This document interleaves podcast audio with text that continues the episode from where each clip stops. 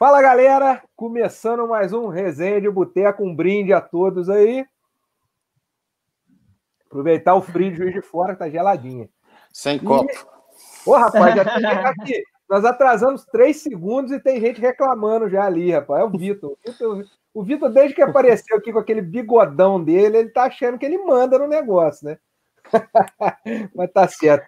Galera, hoje nós vamos falar sobre os grandes ídolos do, do futebol brasileiro, mas com uma grande pincelada no, no futebol carioca, né? Foi uma, uma pesquisa que, que, o, que o Globo e, e o Extra fizeram recentemente e que elegeram os 30 principais, os 30 maiores ídolos de Flamengo, Botafogo, Fluminense e Vasco.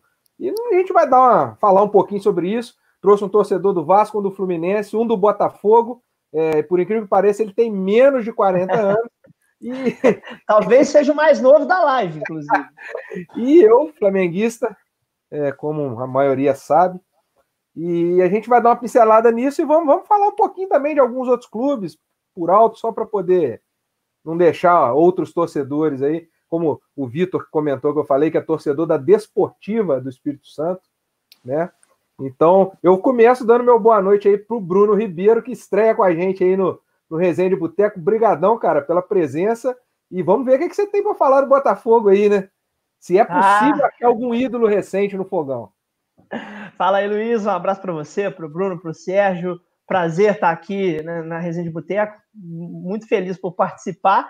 E assim, é, um dos assuntos que mais me deixa à vontade para falar sobre ídolos é sobre o Botafogo. Eu acho que é, é, o assunto em que eu, que eu entro com mais tranquilidade para falar é, com relação a, a, a conquistas, a passado, é, a idolatria, a identificação, é, embora o presente não nos apresente tantos ídolos assim, mas tem lá seus ídolos, tem lá os caras identificados, o Botafogo não tem conquistado grandes títulos, mas a idolatria, a identificação, outros requisitos que a gente vai discutir aqui ao longo do papo, eu acho que são muito fortes e eu acho que enriquecem muito o, o, o, assunto ídolos. Eu acho que é um assunto muito rico no futebol, sobretudo por conta da paixão e da diversidade de ideias que cada um tem para montar o, os maiores ídolos da história dos clubes. É isso aí. E eu passo a bola agora para o outro Bruno, Bruno Guedes, que é um cara que está ajudando para caramba essa, essa nossa brincadeira aí desde o primeiro e fora a ajuda de bastidor, né? Inclusive, teve, fez uma pesquisa aí bem, bem apurada sobre os ídolos e tá, ele tá quase virando flamenguista. Deu para notar até pela camisa dele hoje. Eu sou absolutamente desconhecedora da, da história, esse Luiz Paulo Knop. Né? É, valeu pelo convite, mais uma vez. É sempre um prazer participar, é sempre um, um, momento legal da semana a gente parar para trocar uma ideia de futebol. A gente não, não tá ali olhando rede social, não tá olhando notícia do que está acontecendo no Brasil e no mundo, e poder falar, e nesse momento que a gente tem para falar, ainda segue um pouco de falar do futebol do passado, né? E, e aí teve essa. Para quem não acompanhou, o Jornal Globo e o Extra montaram essa lista, como o Luiz falou. Cada jornal, vários jornalistas foram convidados para votar em 10 ídolos de cada clube, dos quatro grandes do Rio. E aí, a partir disso, foram, foram eleitos os 30 maiores ídolos dos clubes. Tem algumas ressalvas aí que eu vou, vou falar ao longo do nosso bate-papo, mas valeu mesmo, é um prazer. Prazer falar de novo com o Bruninho, que é assim que eu conheço, né? Sempre fui o Bruno Guedes e o Bruno Ribeiro, mas para mim sempre o Bruninho, que é um cara que é, tipo, amigo de longa data e um baita profissional, para quem não conhece lá da, da, do jornalismo de Juiz de Fora. E um prazer também falar com o Sérgio mais uma vez, a gente que participou do, do, do primeiro, né, do retorno do Resenha de Boteco. Exatamente. É isso aí. Serginho, agora eu passo a bola para você. E que veio com a camisa retrô, né? Tão retrô quanto a história do Fluminense. Rapaz, bom, primeiro, obrigado. Boa noite para todo mundo. Boa noite, Pepa. Boa noite, Brunos. Guedes, pela segunda vez. Prazerzão. Ribeiro pela primeira vez, mas já gostei de cara quando apareceu na tela com a camisa do Borussia. Quem me conhece sabe que eu tenho um apreço pelo Borussia. Logo após o Fluminense e, e, e foi legal. Muito bem. É, falar de ídolo para mim é fácil. Eu gosto do assunto e eu no, no, nos bate-papos aí em grupos do Fluminense, o WhatsApp afora, a galera que está tá assistindo a gente aí sabe disso eu, eu sou a favor de quanto mais ídolo, melhor. Então, Mas peraí, eu, eu, muito... vou te dar, eu vou te dar uma espetada de cara. Mas Você já... falou comigo que não tem ídolo. Não, eu pessoalmente não gosto, mas gosto do assunto ídolo. Eu gosto do assunto ídolo e entendo que para o futebol, quanto mais ídolo, melhor. Para o clube, quanto mais ídolo, melhor. Não importa se é meu ídolo. Não me interessa se é meu ídolo. Interessa se é, de fato, o ídolo da torcida. E, e para mim, para o clube, só enriquece. Se você tem uma quantidade maior de ídolos, de, de, de jogadores, de pessoas na história que, que você se permite chamar de ídolos, melhor. Então, vamos por esse caminho aí, mas vamos fazer as, as brincadeirinhas com as listas aí, pequenas ressalvas, algumas, algumas coisas que eu entendo que talvez pudessem ser um pouquinho melhores. Eu, eu ia começar falando, eu ia, eu ia tentar seguir uma ordem de grandeza, começar pelo Flamengo. Mas eu é, do menor para o maior, é, né? Do menor para o maior. fala, fala, Bruno. Queria falar. É, falar. É, é, do menor para o maior, no caso. Você vai começar do Flamengo, é ordem crescente. né?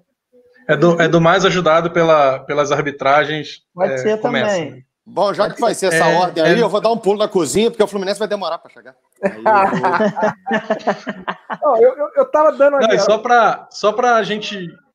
Só para falar para a galera que está acompanhando a gente, é, eu postei lá no Twitter agora, no arroba B underline Guedes, eu postei as quatro listas, né? Dos quatro, dos quatro grandes, os 30 jogadores, para quem não conseguiu acompanhar a lista com calma e tal, poder dar uma olhada ali quem são esses, esses 30 nomes, que a gente vai falar de vários deles aqui e também de quem ficou fora. Né?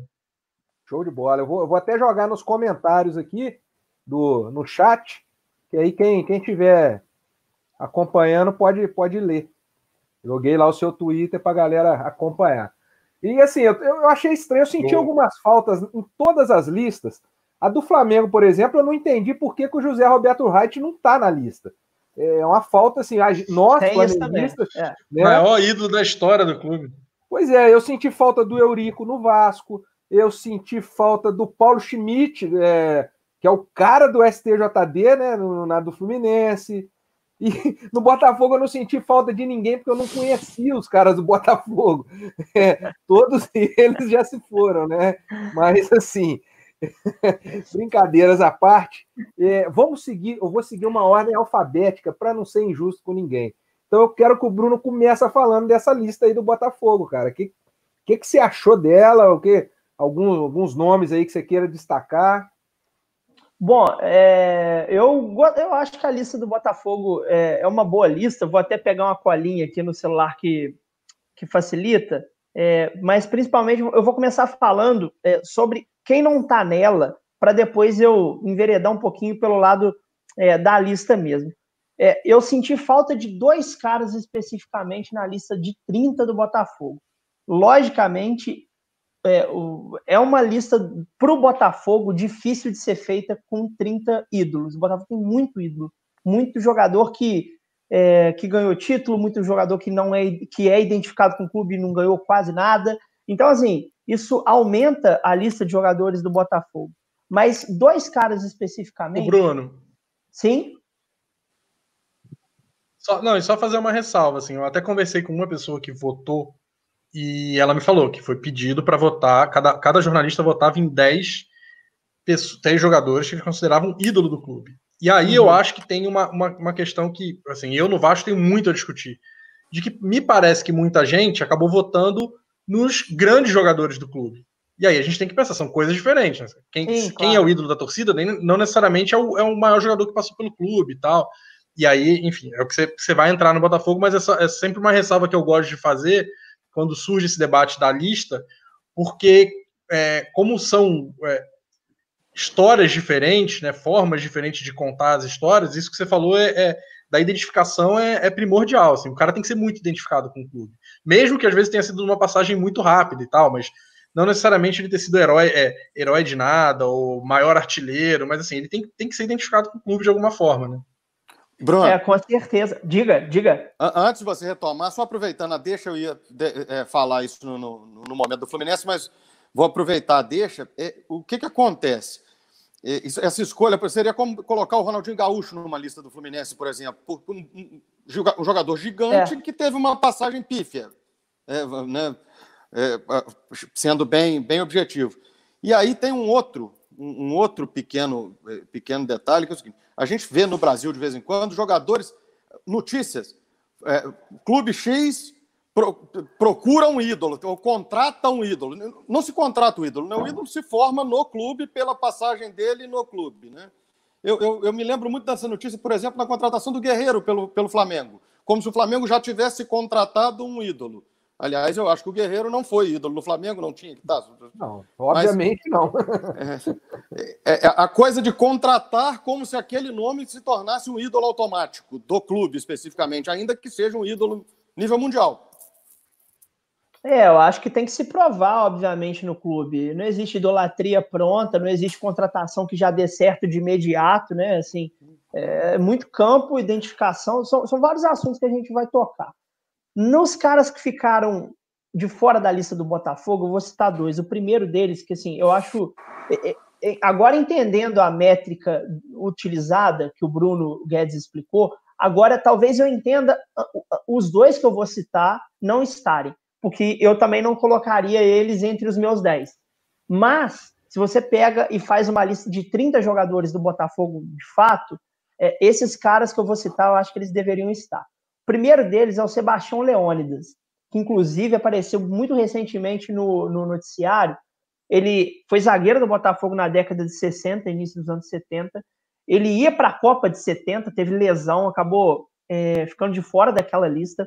E ele, durante os anos que se seguiram, é, quando ele terminou a carreira no Botafogo, é, ele basicamente ficou no clube, é, técnico da base, é, trabalhando em outros setores relacionados ao futebol. E recentemente, no meio da pandemia do, do coronavírus, com 81 anos, ele acabou sendo demitido do clube.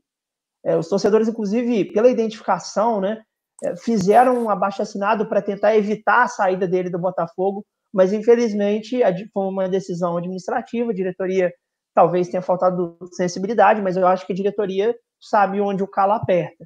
Então acabou demitindo o Sebastião Leones e ele, eu acho que é um dos caras que deveria estar nessa lista, campeão da Taça Brasil, é, teve é, participou da campanha do, do carioca, era titular daquele time é, de 1968. É, então é, é, é um dos caras que eu senti falta. O outro cara é um cara que esteve presente no jejum do Botafogo, né? De 21 anos, entre 68 e, e 89. E foi um jogador que, além de ir muito bem no Botafogo, é, esteve na seleção brasileira com frequência, é, jogou Copa do Mundo, foi muito bem em 86, que é o Josimar. Eu acho que ele foi um jogador, num lapso de tempo, é, sem título do Botafogo. É, o Botafogo teve muitos bons jogadores nesse período. E dois, um deles está na lista, que é o Mendonça, que é, é um, um, ídolo da torcida do Botafogo sem ter ganho absolutamente nada. E o Josimar é um outro cara que eu acho que é importantíssimo. É, talvez, na minha, na minha opinião, o maior lateral é, direito da história do Botafogo. É, vocês vão citar Carlos Alberto Torres, foi, mas assim, o Carlos Alberto Torres jogou 20 e poucos jogos no Botafogo. Assim.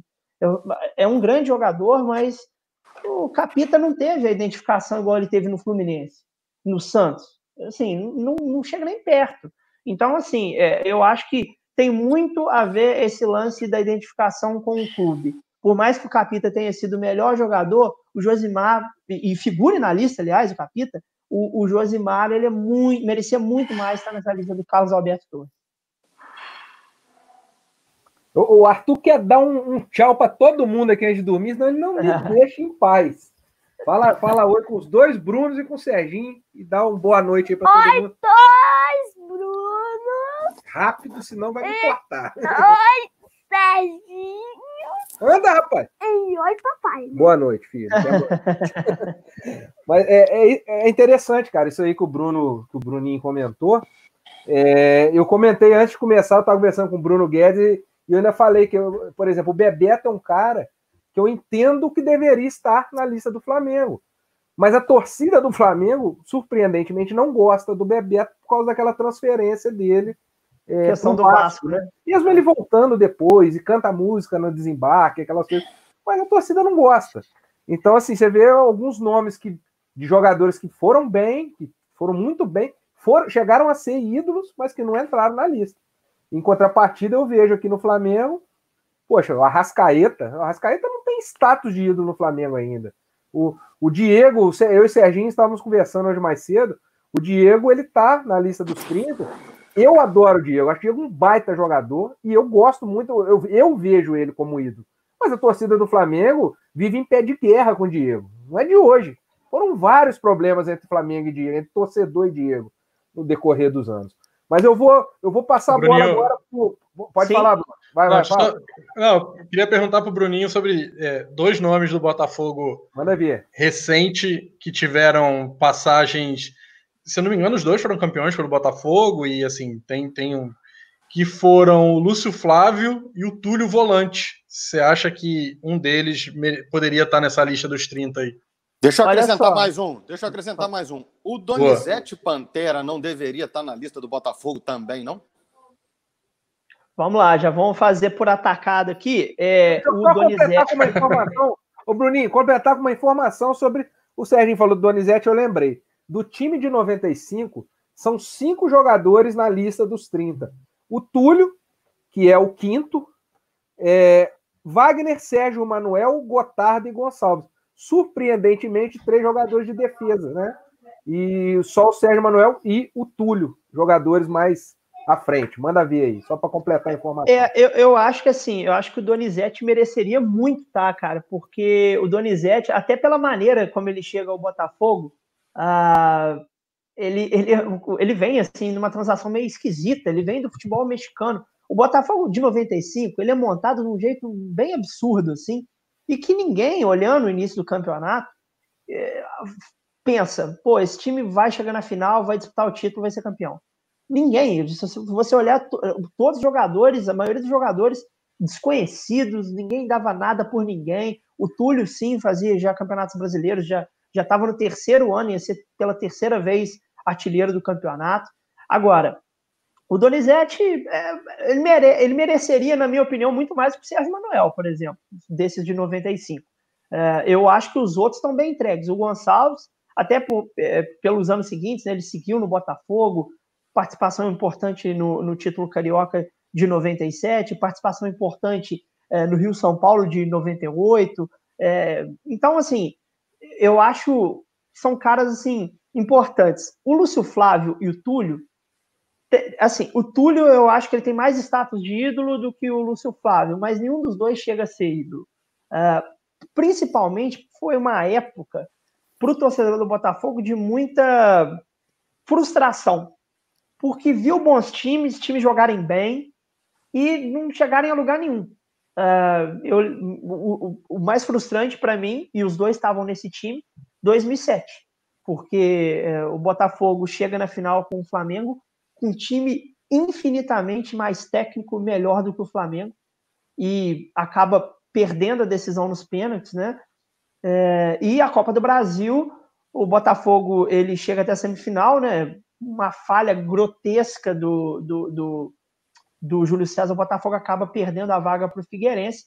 Uma atuação lamentável também da Ana Paula, né? Assistente, mas é, é importante lembrar que o Botafogo também passou de uma forma é, bem discutível contra o Atlético Mineiro, um pênalti em cima do Tio que não foi marcado é, no, no, finalzinho da partida nas quartas. Então, assim, eu acho que esses caras aí de 2007, inclusive o Dodô, cara, é, que fez muito gol pelo Botafogo, mas também teve a sua passagem um pouquinho manchada é, pela maneira como saiu do clube, como o clube e o Botafogo terminaram, digamos, o relacionamento, e ele acabou né, por conta do, do doping ter naquela temporada manchada, e depois, logo depois, ele foi para o Fluminense, que fez aquela grande campanha na Taça Libertadores. Então, acho que nenhum desses caras aí, desse, desses times de 2007, honestamente, figura na minha lista de 10. Eles passam longe, aliás. Na lista dos 30 pode aparecer o Dodô por conta do número de gols é, que ele acabou fazendo pelo clube, mas eu acho que é uma época muito ruim para o Botafogo é, por conta das frustrações que o torcedor é, do, do, clube teve. Eu acho que de, dessa geração aí do Botafogo, Ô, Luiz. Só, só, o Dodô, o Jefferson estava nessa época? O, o, Jefferson, se tivesse, o Botafogo provavelmente teria ganho a Copa do Brasil o Carioca. o Jefferson é, teve idas e vindas, né? Nesse é, foi a época. É, na verdade, o Jefferson ele, ele teve um, um um tempo grande fora do Brasil, né? Ele deixa tava- o Botafogo em 2004, ele estava lá para a Turquia, Isso, enfim. exatamente. e ele volta em 2009, quando o Botafogo estava para cair. E assim, ele é fundamental naquele Campeonato Brasileiro de 2009. Ah, ó, me arrisco a dizer novamente aqui, com obviamente com risco de errar, até porque seria um clássico na final da Copa do Brasil e o Botafogo pegaria o Flamengo eventualmente nos pênaltis. É, Era muito, chance, é, muito grande a chance do Botafogo ganhar um título aquele ano, porque era justamente o calcanhar de Aquiles do Botafogo aquele ano. É, Era o gol. O Botafogo, em 2007, só para retomar e explicar para o torcedor, o Botafogo teve o Júlio César, que teve ótimas passagens ali no- nos primeiros os quatro meses do ano, bons jogos contra o Romário, evitou gol, gol, mil do Romário algumas vezes.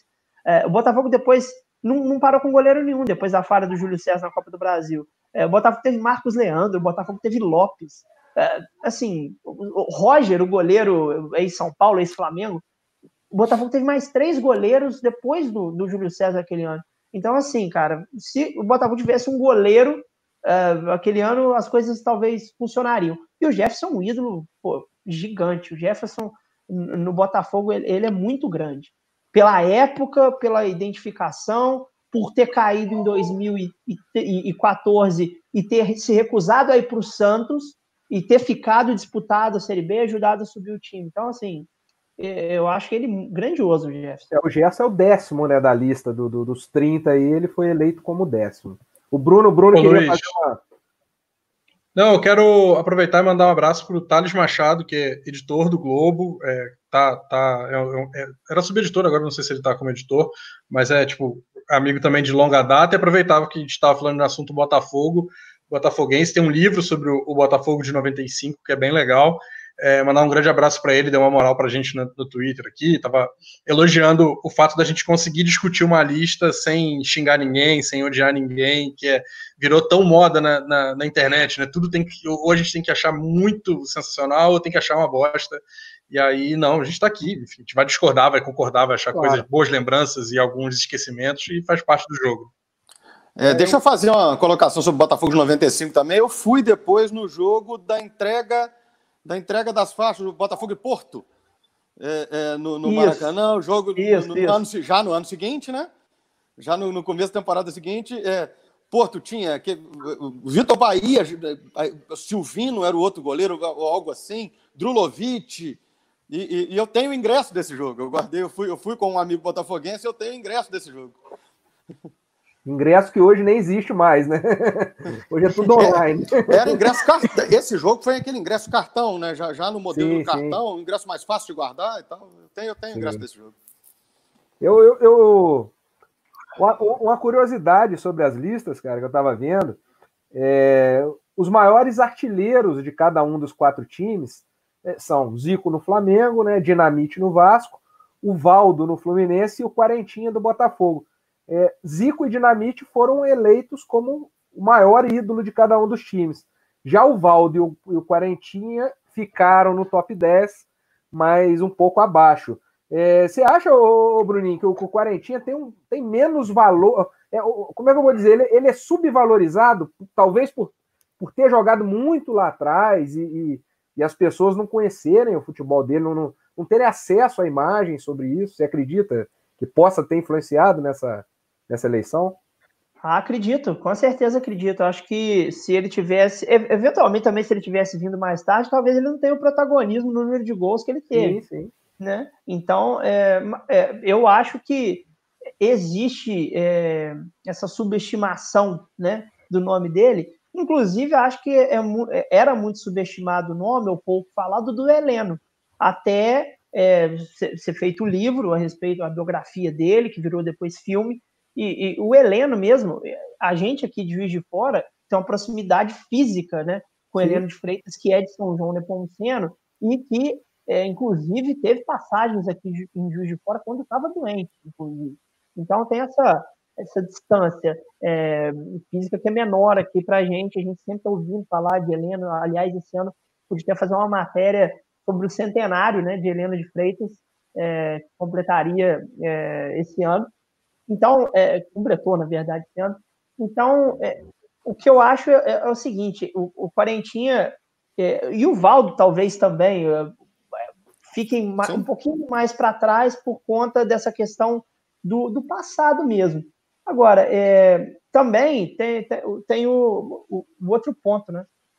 Que é justamente, talvez eles não tivessem se destacado tanto em outras épocas. Então, acho que fica aí. Agora, só para falar, o Bruno me, me pediu, primeira coisa que o Bruno me pediu, o Luiz também me pediu, foi para falar um pouquinho sobre os cinco ídolos primeiros. É, o primeiro de todos, assim, muita gente discorda de mim, outros concordam. Para mim, não é o Garrincha. Sinto muito. Eu, eu acho que ele é, um, ele é o segundo. Com certeza ele é o segundo. O Mas senhor o... Yaya Touré, não é? É, Yaya Touré, é ele sim. O meu é do Vasco, inclusive ele está nas duas listas, né? Está nas duas listas. Agora, é, Newton Santos, cara, eu acho que o Newton Santos, é, ele talvez seja o. É polêmico, eu vou falar, mas talvez ele reúna todos os atributos, ele preencha todas as colunas que um ídolo tem que ter para ser ídolo de um clube. Se a gente falar de título, o Newton Santos tem títulos importantes pelo Botafogo nas décadas de 50 e 60, e aí abre parênteses, né? É, o, o, estadual era importante, bastante importante na época. O torneio Rio-São Paulo, que hoje não existe mais e retornou na década de 90, era extremamente importante porque em termos de nível técnico era inclusive superior ao Campeonato Brasileiro e à Taça Brasil, né? O Robertão, a Taça Brasil. E, e o Newton tem três títulos do Rio São Paulo, tem alguns cariocas, então ele preenche essa lacuna. A lacuna da identificação, né? Além da seleção carioca e da seleção brasileira, ele só defendeu o Botafogo. Então acho que está mais que explicado.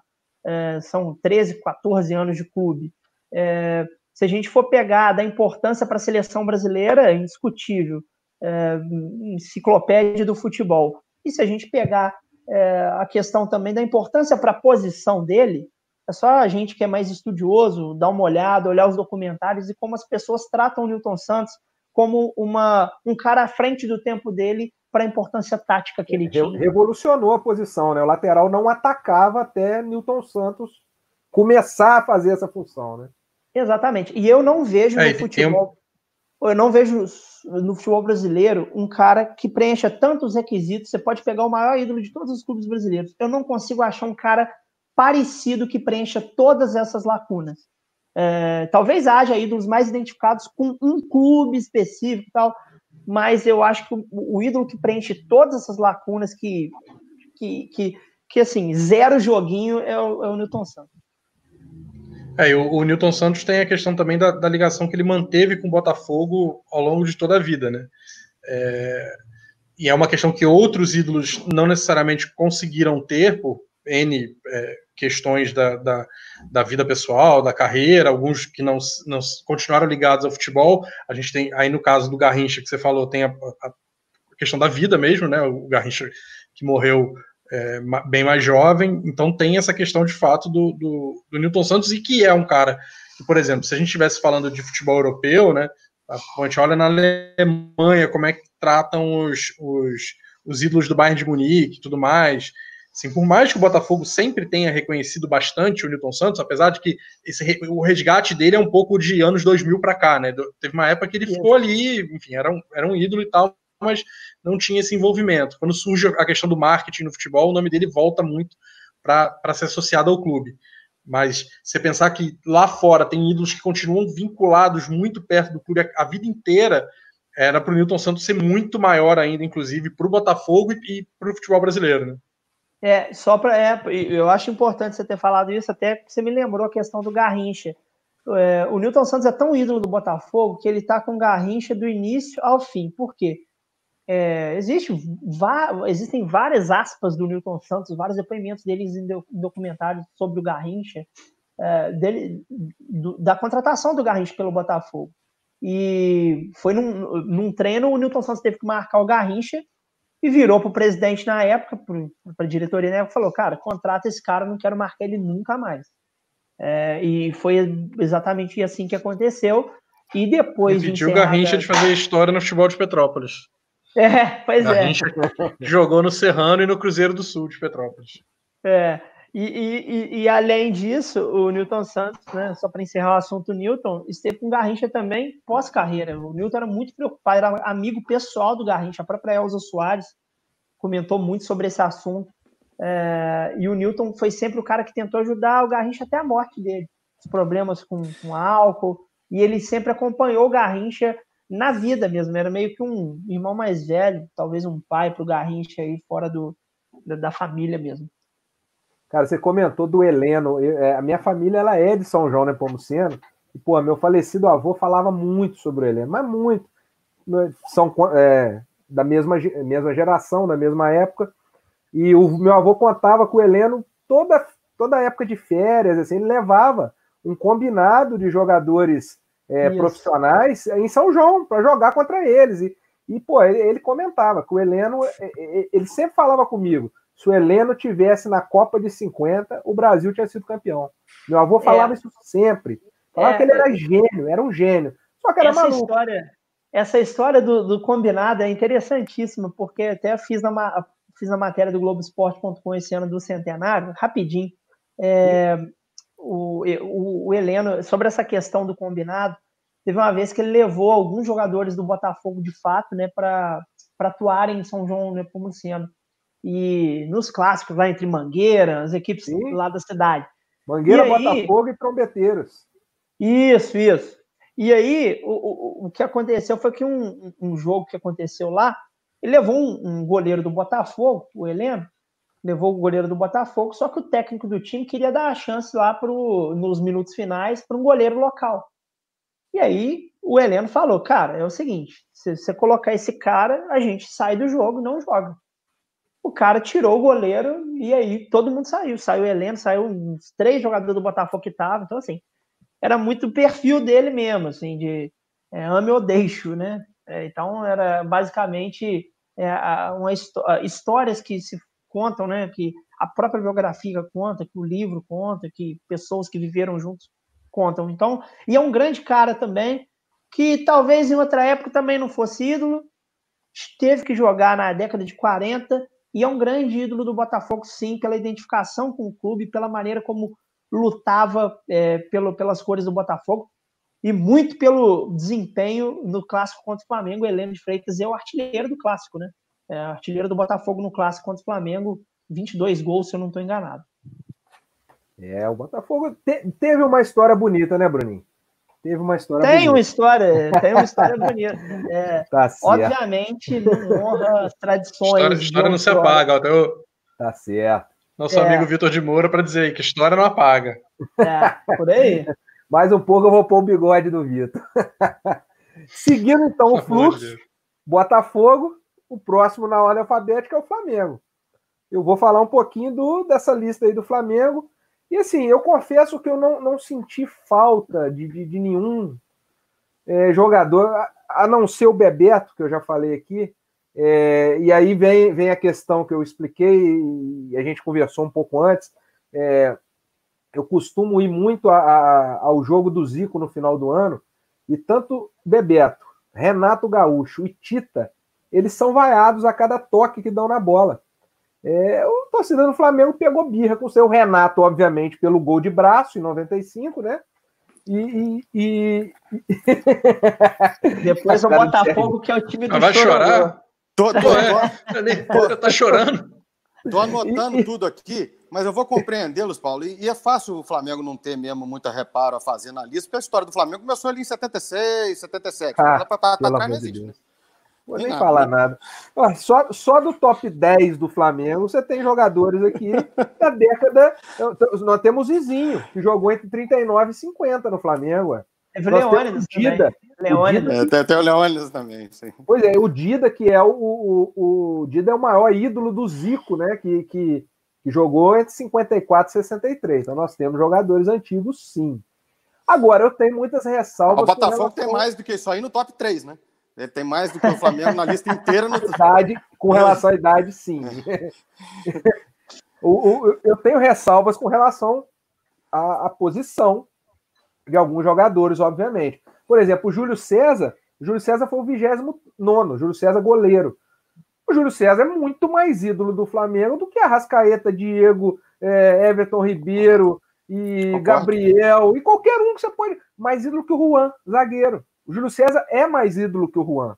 O Juan é um baita ídolo do Flamengo por ter início da carreira, representado e sempre foi um cara que, apesar daquela volta dele ao Brasil, indo para o Inter, mas aquilo acho que foi bem relevado pela torcida do Flamengo quando ele volta para encerrar a carreira. E tem toda aquela história.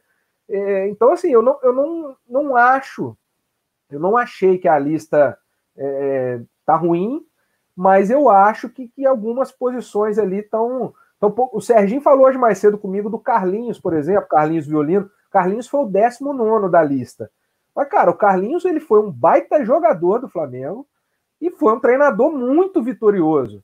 Muito é o que a gente do Newton Santos, né? Da ligação. Exatamente. Então ele de tem vida uma história, cara. Ele tem uma história com o Flamengo que, porra, é a vida inteira. É como o Bruninho falou aí. Ele, ele merecia estar um pouco mais para cima nessa lista. É um absurdo a gente tratar o Bruno Henrique num nível maior do que a gente trata o Carlinhos, cara. O Carlinhos tem um busto dentro da Gávea. Tem um busto do Carlinhos lá, perto do campo. Então, assim, é, é é interessante, cara, a gente, a gente tratar essa geração de 2009. Ah, beleza, ganhou muita coisa, o Flamengo estava sem título há muitos anos. Concordo, perfeito. Mas ainda não deu tempo de maturar esses caras como ídolos do Flamengo. De todos esses, eu, eu colocaria Diego e Everton Ribeiro por ter um pouco mais de tempo de clube. E o Diego, inclusive, foi o cara que comeu a carne podre e agora está aproveitando, né? Se dando comia na picanha. Ou como o Serginho gosta de falar, o, o Ribs, como é que é o nome lá, Serginho? Tem, tem uns nomes diferentes de carne aí. de, de, deixa o churrasco para outra, outra hora. Inclusive, tem um comentário aqui, cara, do. O, deixa eu ver quem que mandou aqui. Foi o Renato Carvalho Otto. Ele mandou aqui, que a gente falou mais cedo sobre o Guerreiro, né? O Serginho comentou. É, ele falou: nem lembramos do Guerreiro, e realmente, o Guerreiro é um jogador que não, não aparece é, é, na lista, acredito eu, de quase nenhum rubro-negro, como ídolo. É, ele, felizmente, não está no top 30. Mas eu concordo com o Serginho que quando ele chegou, é, transformaram ele em ídolo rapidamente. O Guerreiro chegou, pô, Guerreiro, é o Guerreiro, o atacante da fortíssima seleção peruana. Contratado para ser ídolo. É, é, é tem uma, uma coisa que para mim não funciona. Mas aí é, tem um detalhe. Assim. Mas aí tem um detalhe, Sérgio. O cara contratado para ser ida, ele precisa mostrar em campo. E ele não Sim, mostrou óbvio. em momento nenhum. Ronaldinho Gaúcho, nós citamos aqui. Ronaldinho Gaúcho no Flamengo chegou com porra, loucura a chegada dele no Flamengo. E eu, eu já até contei aqui, eu não vou repetir o caso, mas contei na edição passada é, que eu ia comprar, eu comprei uma camisa lá na Gávea e os caras perguntaram se eu ia pôr o nome do Ronaldinho na camisa. Eu vou resumir aqui. Não, eu não vou pôr o nome do Ronaldinho na camisa. É, isso foi na semana da contratação dele. Primeiro que eu não confiava nele como, como jogador, já para mim já aposentado há muito tempo. É, e segundo, eu vou pôr o nome do cara. Dá tudo errado como deu. Por mais, meu, tem um primo meu lá de São Gonçalo que vai brigar comigo ouvindo falar que deu errado, que ele é apaixonado no Ronaldinho. Mas, cara, eu, o que, que eu ia fazer com aquela camisa? Nunca é, mais. É, eu, assim, eu acho que o, o, Ronaldinho, essa questão da confiança, a chegada dele ao Flamengo já sim, mostra sim, que sim. a palavra confiança não é uma coisa que você pode misturar com o Ronaldinho. A gente lembra da negociação do, com o Grêmio. Agora, Exato. sim, eu discordo um pouco de você nesse ponto do deu certo ou não deu certo, porque, assim, embora, na minha opinião, é, tenha sido carregado pelo Thiago Neves, que fez, uma grande temporada em 2011, Exato. eu acho que o Ronaldinho teve bons números pelo Flamengo, sim. Eu acho que a maneira como ele saiu é que é, amargou essa, essa questão de ídolo ou não ídolo. E aí eu concordo contigo. Agora, então, até. pode pegar também, o Bruninho, nessa história, é, é, talvez a expectativa que a gente cria em cima do jogador. É, é quando o Ronaldinho chega, a gente cria aquela é o Ronaldinho do Barcelona. E não era mais o Ronaldinho do Barcelona há muitos anos, né? Talvez isso frustre é, na, nessa nossa. É, de, de, trabalhar né, essa idolatria. O, o, o Arley comentou aqui e fez uma observação importante é, nem todos os ídolos foram craques. É verdade, o cara tem a identificação. Isso né? é a né? paixão dele pelo Gum. O Rodela é apaixonado pelo Gum. O Arley é o Rodela e ele é apaixonado pelo Gum. Apaixonado. O, ele tem um pôster do Gum atrás da porta do quarto, em, em, em foto íntima. Foto íntima do Gum deve ser a briga na Argentina, é o mais íntimo que tem dele. Dando um soco. O Henrique também comentou aqui sobre o José Roberto que eu já disse no início, que senti falta dele na lista do Flamengo. Posso falar os meus dois aqui que, que eu achei que faltaram na lista do Flamengo? Pode, claro, pô. Óbvio. Olha só, é, e, e, Bruno Guedes sabe bem que é, isso pode ser até um corporativismo, porque eu fui goleiro, inclusive campeão de interperíodos pelo Fatality em 2009 lá na Facom. Inclusive, levei gol do Bruno Guedes, eu tenho isso no meu currículo. Quando eu estou impressionado, é você foi campeão do torneio lá da Facom, o nível era baixo mesmo, hein, cara? Não, fui campeão com um, um bom eu time, inclusive. Eu já tinha ido embora. Você já tinha, já tinha formado. Que já tinha formado. 2009 barra 1. Você, é, você foi campeão. assim, a gente, a gente não traz, a gente não traz assuntos internos para live, mas isso precisa ser pontuado. O cara foi campeão no, no, no, no, time do cara que contratava o juiz, alugava a quadra, ah. organizava o torneio. Pô, você vai ser campeão assim. Isso aí também é planejamento. Então. Isso aí também é planejamento.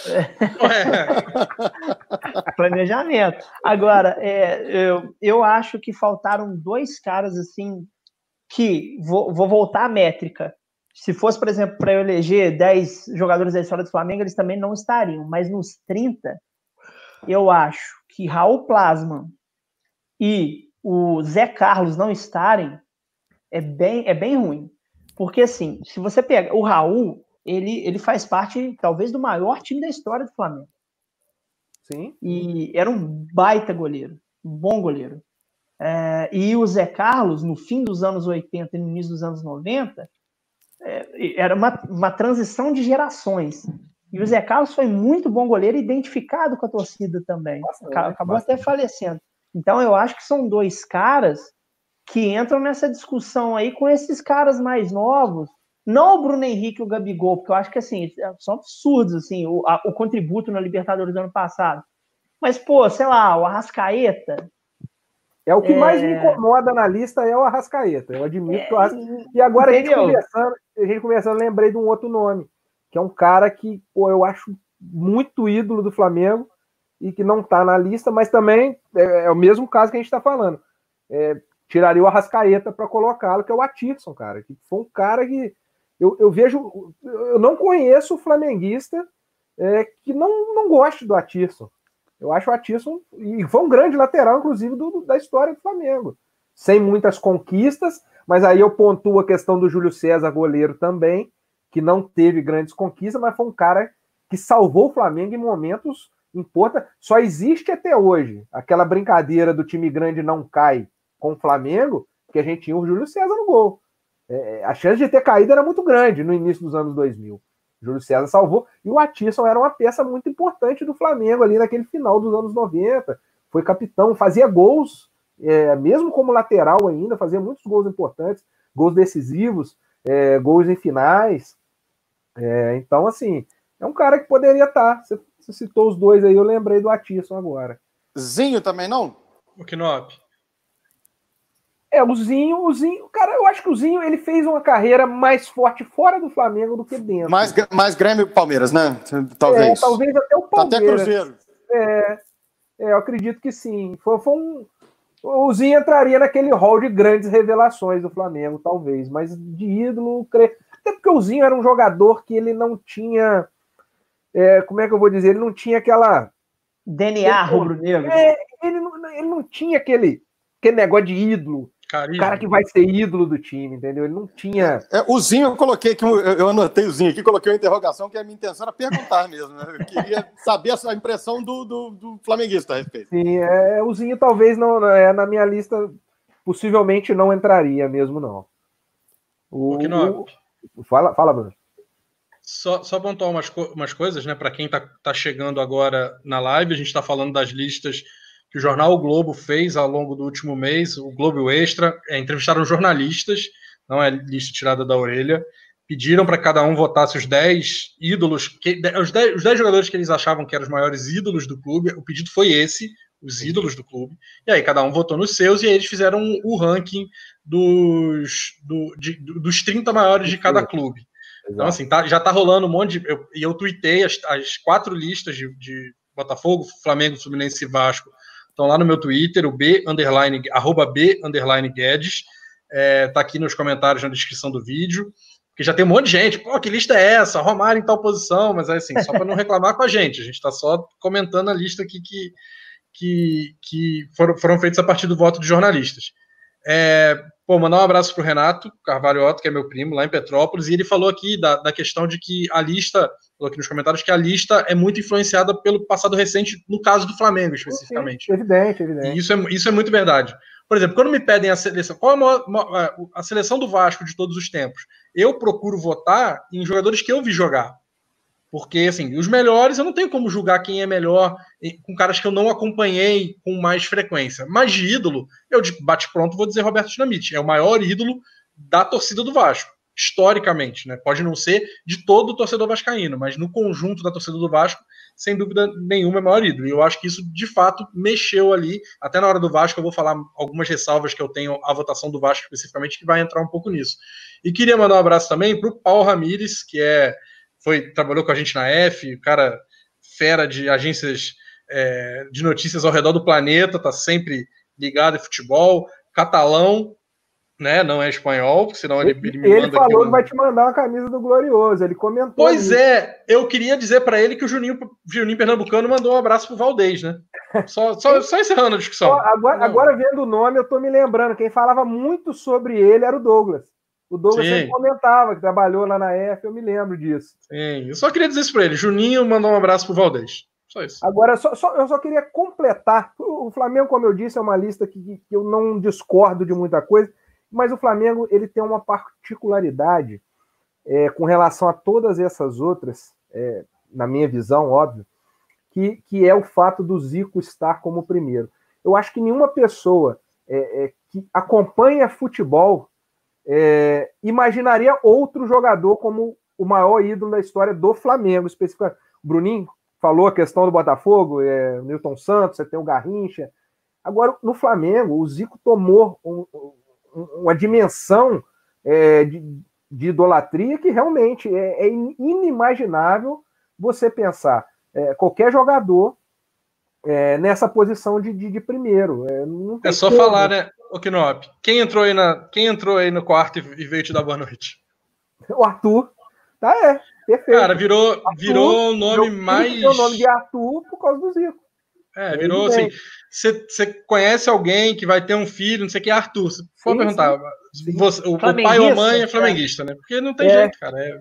E, e, e, é interessante que o Zico. Ô, ô, Zico... ô, ô Luiz Paulo, o Pardal deve estar assistindo também, Sim, suponho eu. O filho, o dele. filho dele é Arthur, mas o Pardal é tricolor. Sim, exatamente. É tricolor. Eu conheci o Arthur. Deu mole, deu mole. Inclusive ele, o Pardal... tem apelido de, ele tem apelido de Flardal nos, nos grupos de Fluminense, é. mas ele é tricolor. E o Pardal vai, vai participar com a gente aqui mais para frente. Nós vamos, nós vamos encaixar ele numa, numa, numa, num resenha de boteco aí mas, nas próximas aí, com certeza. Mas é isso, cara. O Zico ele, ele tomou um status de, de dólar. Porque o Zico, pô, eu, eu posso falar é, com conhecimento de causa, que eu conheci pessoalmente. Ele transcende aquele espaço ali do campo, cara. Ele é um cara que fora do campo, ele é fora de série. O Bruninho talvez tenha, durante a, a jornada dele aqui em Juiz de Fora, na, na, na, nas transmissões, né? Deve ter é, co cobriu algum jogo do Zico aqui, algum evento. Ele é um cara fora de série, cara. Ele é fora de série no trato com as pessoas. Então, assim, acho é. que isso, isso influencia para o fator ídolo. Eu, por algum motivo, que não sei se o de escala ou de conveniência, eu nunca trabalho. Conveniência que eu digo do, do meu chefe, do meu editor, que é o Rafael Lemos, que é, que é rubro-negro. Com eu medo de você fazer algum mal, né?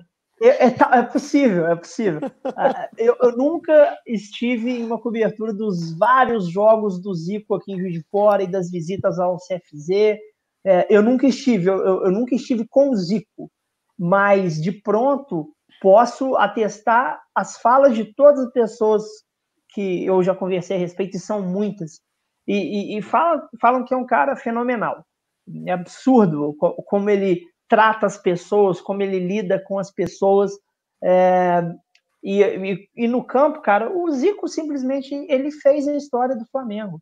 É, sem, sem zombaria. Não, sem dúvida, sem dúvida. É, sem zombaria, o Flamengo realmente era um clube qualquer, grande, a história do, grande. A história do outro patamar é o Zico. Sim, sim, exato. É o Zico. O, o, o cara muda o, o, clube de uma, de uma forma absurda. E, e, e, o, e o clube passa de um clube que não tem praticamente nada nacional, nada nacional é, até os anos 80 ali. E assim, o, o, clube vira o maior campeão brasileiro em alguns anos. Sim. Então, assim, e campeão da Libertadores, que era um torneio que ainda não. A Libertadores, assim, ela não tinha pegado no Brasil ainda.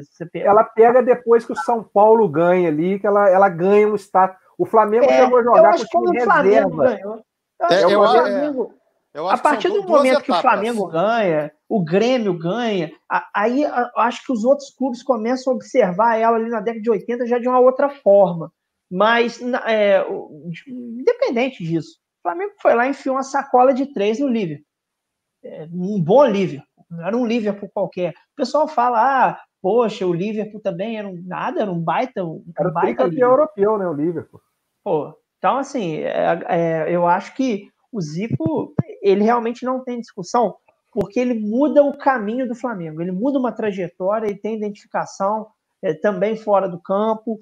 É, então, eu acho que realmente dos quatro aí não tem. E, e talvez, assim, é, talvez Flamengo são, saindo um pouquinho da Seara Rio, São Paulo, talvez o Rogério Ceni. É, era uma das coisas que eu tinha até anotado aqui. Acho que o Flamengo e São Paulo talvez sejam os únicos clubes é, que não vamos ter essa discussão lá no topo. Eu, eu não consigo. Eu, assim, eu, não sendo São Paulino, eu talvez colocaria alguns outros brigando, mas é, acho que nenhum São Paulino discorda que o Rogério Ceni é o maior ídolo da história do clube, por tudo, né? Por, pelos gols, pelos títulos, pelos jogos, pela postura dele como São Paulino. Então, acho que é, é o outro clube que, para mim, também é indiscutível. Eu não vejo Santos com Pelé, talvez, né? Seria o terceiro. O Renato Gaúcho no Grêmio não vai ter discussão também, não, hein? Talvez não, Renato no é. Grêmio? Não, não tem, não. Tem, não. não tem, não. Então, então já subimos aí para quatro a relação. É. é. mas, de toda forma, a maior parte dos clubes você vai ter uma discussão é, quanto a quem é o, o, maior, né? O maior ídolo da história. É, o Flamengo é indiscutível e esses aí que nós citamos é, também tem uma pessoa aqui, o, Bruno, Bruno Guedes, que conhece, é, mandou aqui para gente a informação. Eu participei da lista, Aline Falcone. É, ela trabalhou na F com vocês, não foi? É, ela passou um tempo com a gente na F, na, na Copa de 2018, e está no, tá no Sport TV. Era daquela equipe da CBN que era sensacional, com o Evaldo José, é, Antônio Carlos Duarte, que era um time bem legal de se ouvir e está lá no Sport TV agora, participou da lista e se tudo der certo, em breve estará no Resenha de Boteco também, né? Show de bola. Eu vou Evaldo José, Evaldo José, que eu tive uma história muito curiosa de uma, de uma memória afetiva com ele, grande, por conta da Série B de 2003 do Botafogo. Infelizmente vou lembrar isso aqui, porque o Evaldo fazia muitos jogos, né, cara, pela Rádio Globo, Rádio CBN. Então acabava que ele narrava muito jogo do Botafogo. Eh, geralmente tinha cadeia, né? A Rádio Globo ficava com os jogos do horário da Série A, Flamengo, Vasco e Fluminense jogando a Série A, e o Botafogo na B narravam o Rui Fernando e muitas vezes também o, o Evaldo José. Então, só para fazer o registro, o Evaldo é um cara que eu acho que narra muito, cara. Acho muito bom. Inclusive, tem um Sim. cara dessa Série B do Botafogo na lista, que é o Sandro que fez ah, o gol e bateu no braço. Né? Ele, ele é o último, né? É ele é o trigésimo. Ele é o, ele é o trigésimo da lista. Cara, e esse cara, assim, ele não tem. Ele não. Olha só, ele não tem uma tacinha Guanabara, taça Rio pelo Botafogo. Nem, ele não tem nada pelo Botafogo. Nem o título da Série B, quem ganhou foi o Palmeiras. Mas esse cara, ele é tão importante para o clube na, na, no momento que ele ficou. Eu sei que a gente está invadindo a lista do Flamengo, mas perdão, mas é, esse cara é absurdo ali. Os anos de 99 até 2004 são muito difíceis para o Botafogo. Muito, muito, muito. É, o Botafogo perde uma Copa do Brasil em 99, luta para não cair no Brasileiro de 99. 2000, 2001 também fica mal, não classifica na João Avelante com 12 times para classificar. Não chega a final de turno durante oito anos, só vai chegar lá em 2006, cara. Então, assim, uma dureza danada, o cara lutou e, assim, a torcida do Botafogo tem muito respeito por esse cara. E até hoje ele fica. Ele jogava muito. É, cara, me tirou é de falta. bom zagueiro, é, um zagueiraço. Um chutador sensacional, né? É, ele, inclusive chutador de porta, né? Quando o Botafogo cai, ele dá uma bica na porta do, do vestiário do Caio Martins, absurdo. Então, um cara sensacional. Eu já tive oportunidade de entrevistar um cara extremamente. aquela coisa do zagueirão dele, raivoso lá, na, totalmente diferente na vida real.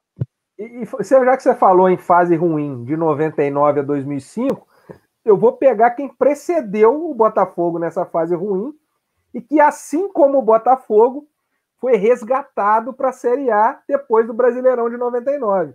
E eu vou passar a bola para o Serginho, para ele falar do Fluminense e, e, como eu disse no início, que não tem o Paulo Schmidt como ídolo, não dá para entender, Serginho. É, é, olha só, eu não vou falar o que você merece que eu fale, não. Cara, é, é, essa, essa época ruim do Fluminense rendeu algumas, alguns, alguns nomes aqui na lista e com razão. Preencheram a, a, nossa, a nossa necessidade de, de ídolos nessa época e, e foi, foi difícil. Deixa eu, só Mas fazer, deixa... deixa... eu só aproveitar, já que você falou dessa fase, rapidinho, o, o João Pedro, que participou com a gente aqui, o PP, ele fez um comentário. Você aproveita o gancho. Ele sentiu falta do Magno Alves na lista. E eu também. Eu também. Fala, Magno eu Alves. Também, eu também. Eu Magno também. Alves muito mais ídolo que o Cavalieri. Manda beijo. Concordo, concordo, inclusive, com essa afirmação, mas entendo a presença do, do Cavalieri pela importância num título de, de, de, de razoável né, importância, que é o brasileiro de 2012. Né? O, a, o Cavalieri, juntamente com o Fred, os dois fazem tem um desempenho fora da curva em 2012. Né? O Cavalieri ganhou alguns jogos para o Fluminense ali com, com sequências de defesas fantásticas. Mas vamos lá.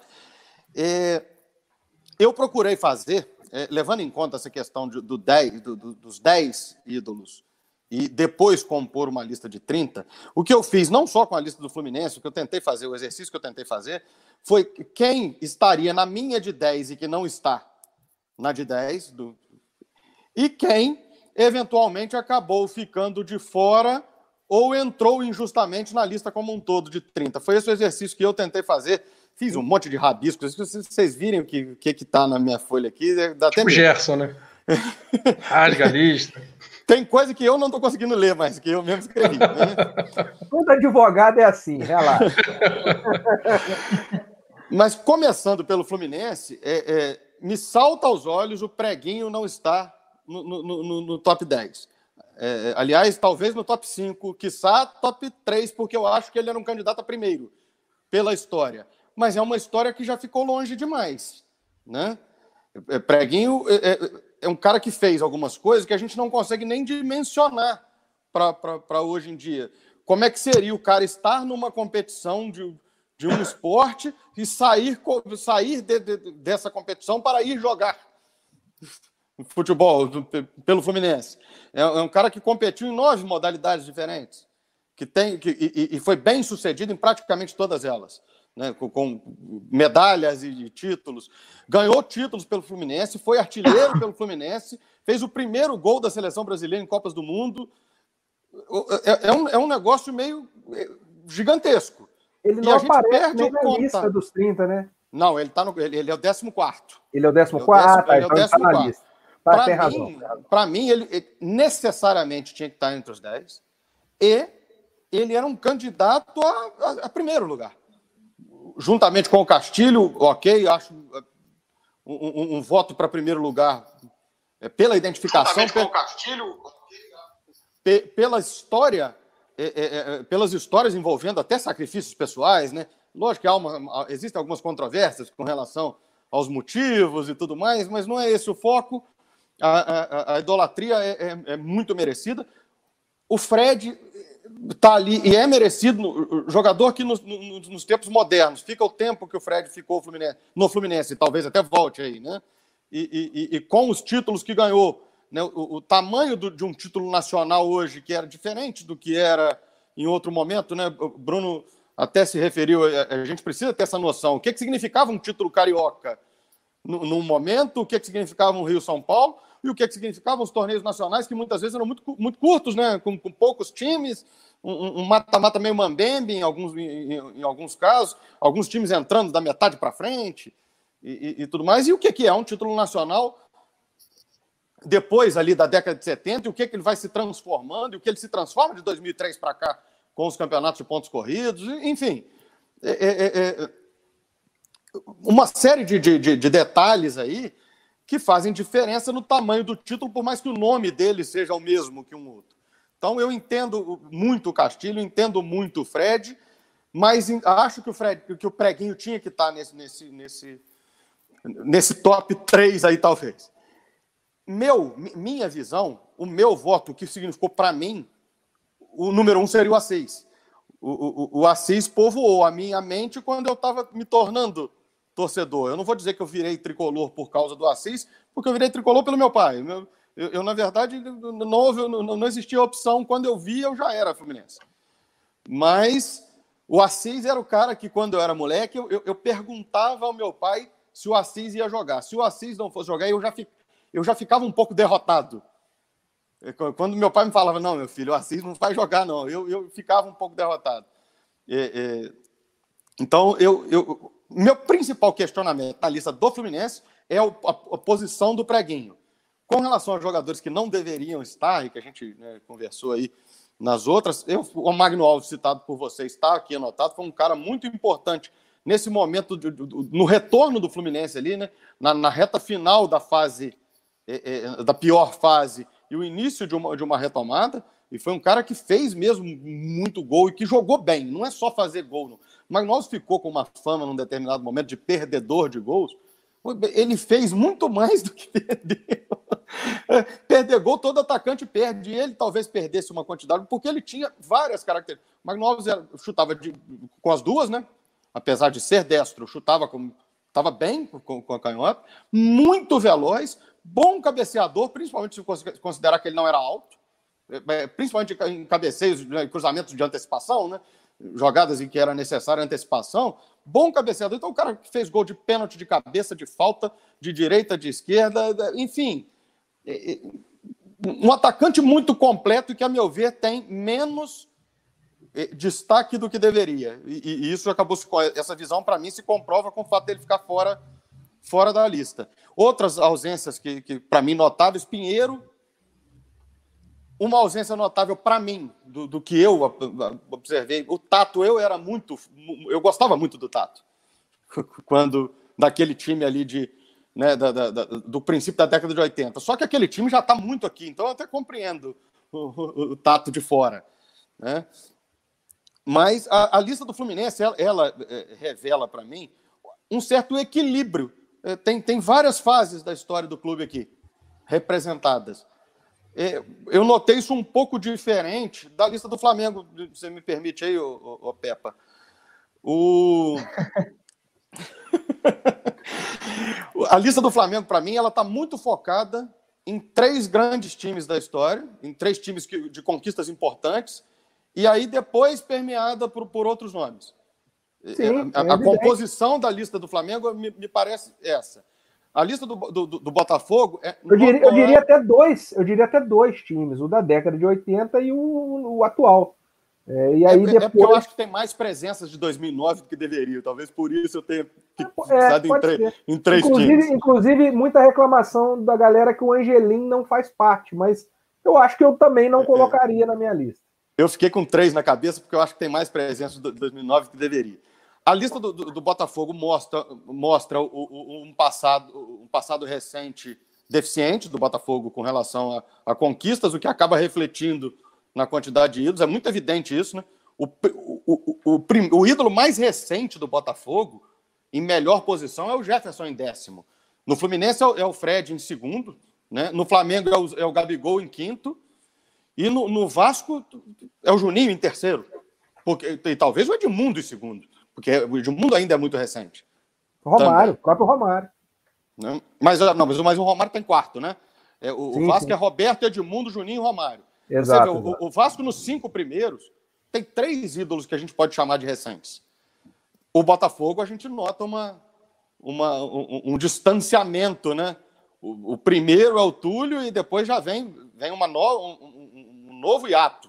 Né? Depois do Túlio tem um hiato novamente de, de, de ídolos recentes. Mas deixa eu voltar para o meu assunto. É, tem o Jefferson, né? O Jefferson, acho que foi. Você diz ah, no 5? No 5? É, o Botafogo tem o Túlio como, como o mais recente do, do, dos cinco primeiros, mas ah, não tão sim, recente. Não tão uhum. recente. Não, recente, não é recente mesmo o Jefferson. É o Jefferson. É, mesmo é, Jefferson. é décimo. É.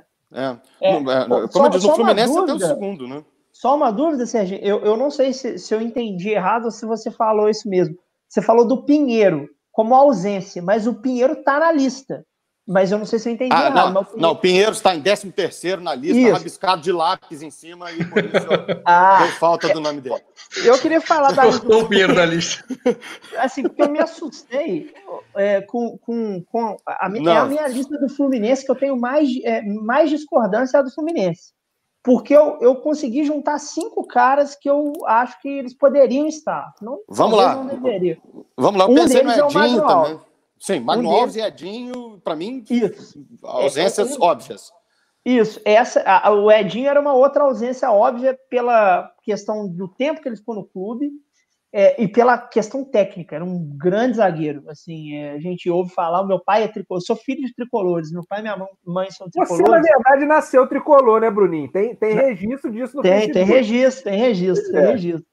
É, primeira camisa que eu ganhei, inclusive, da minha madrinha, que mora ainda no Rio de Janeiro, na Ilha do Governador, chama Maria Alice. É, me vestiu de tricolor, mas acabou que não deu certo. É... Não ia mudar muito, não, tá? Só para você saber. É... Agora, com relação a outros caras que eu acho que poderiam ser discutidos na lista, é, não necessariamente entrar, mas serem discutidos. É, muito meu pai falava e eu ouvia muito falar também, e tive a oportunidade de entrevistar também o Duílio. É, eu ia falar dele. Campeão, sim, campeão sim. brasileiro e, em, 84, em 84. E, e, assim, teve naquele time também do, do, do, do, Casal 20, naquele título carioca emblemático do Fluminense, ele estava. É, outro cara que, assim, eu acho que junto com o Edinho, o Magno Alves é meio absurdo não tá, é o Washington, Coração Valente. Eu acho que ele deveria estar, tá, acho que ele teve uma importância num momento difícil para o Fluminense. É, teve importância na Libertadores, teve importância em 2009, tem todo um carisma, eu acho ele um cara muito carismático, acho que poderia estar também. E o outro que eu acho menos, por conta da Série C de 99 já ter os seus representantes aí, né? É, o, no caso, o Roger, enfim. É, mas eu acho que o Rony também teria um espaçozinho por causa do início dos anos 2000. O Fluminense ele erguido, né, para a Série A Copa João Avelange de 2000, o Rony e o Magno fazem uma excelente dupla, cara. 2000, 2001 ali, tinha um Fluminense. Excelente, Fluminense, foi, foi bem. Excelente. E é muito subestimada a dupla. Os caras eram tratados como perdedores de gols. Até o meu pai não gostava dos caras, assim, fala, os caras metem gol, assim, a torta é direito. Aquela semifinal lá contra o Atlético Paranaense 2001, o, o, o, o Magno Alves joga muito aquele jogo, é muito. Mas acontece que o Alex Mineiro estava inebriado né, naquela aquele campeonato, toda a bola que vindo nele, o cara estava guardando. Então, acho que ficaram esquecidos um pouco por causa disso, mas tá aí essas menções honrosas aí pro, pro principalmente jogadores de frente, né, atacantes e dois zagueiros, o Edinho e o Duílio. É, no, no Fluminense, quem eu achei quem eu senti falta um pouco mais para cima da lista aí é o Ézio, cara. Eu acho o Ézio um, um grande ídolo tricolor e ele tá, ele tá mal colocado na lista. Ele tá como 18 e, e eu vejo o Conca ali no top 10, que talvez para mim não sei, não sei. É, a minha impressão é que talvez o, o Ezio é muito mais ídolo do Fluminense do que o Conca. E tem um, Sérgio, é, que eu vou querer que você, o Conca, o Conca é muito ídolo do, do torcedor do Fluminense, né? Tem é, muita mais, ainda mais essa geração recente, é, é, tem um carinho muito grande. Pois é, a minha impressão olhando de fora é que eu não sei, eu não consigo vê-lo como esse grande ídolo para estar tá numa lista do, dos maiores. Eu acho é. que a campanha, a campanha dele é, no Brasileiro de 2010 foi o que jogou todos os jogos. Sim, foi sim, isso. Sim. Eu sim. acho que isso ficou muito no imaginário, na, na, cabeça do torcedor, porque ele realmente jogou muito bem. E a gente tem que lembrar que, embora não tenha vindo o título em 2008, pô, aquele time Fluminense jogava muita bola. O Bruninho. E, e, tem uma coisa, assim, você falou de imaginário do torcedor, e pra gente aqui, tá todo mundo na casa dos 30 e poucos aí, né? Ser mais novo. Mas assim, a gente tem no nosso imaginário forjado é, os nossos ídolos com narração do Januário de Oliveira, cara. Isso é, fazia é, uma é. diferença. Tipo, Super Ézio, Túlio Maravilha, Valdir Bigode, assim, é, o, o Sávio, o, o Diabo Louro da Gávea. Anjo Louro. Ele, Anjo Louro. É, o Anjo Louro, desculpa. Anjo, Anjo Louro, Anjo Louro. Mas depois virou ele... Diabo também, ele fala, falava Diabo também. Teve um... Eu acho que ele falava ele no falava início Diabo. diabo. É, e, e aí, a mãe, pra... a mãe, do Sávio, a mãe do Sávio pediu para trocar. Nossa, o diabo. E no Flamengo tinha o Charles, o Anjo 45. É, então assim. que veio do Bahia e que calçava 45.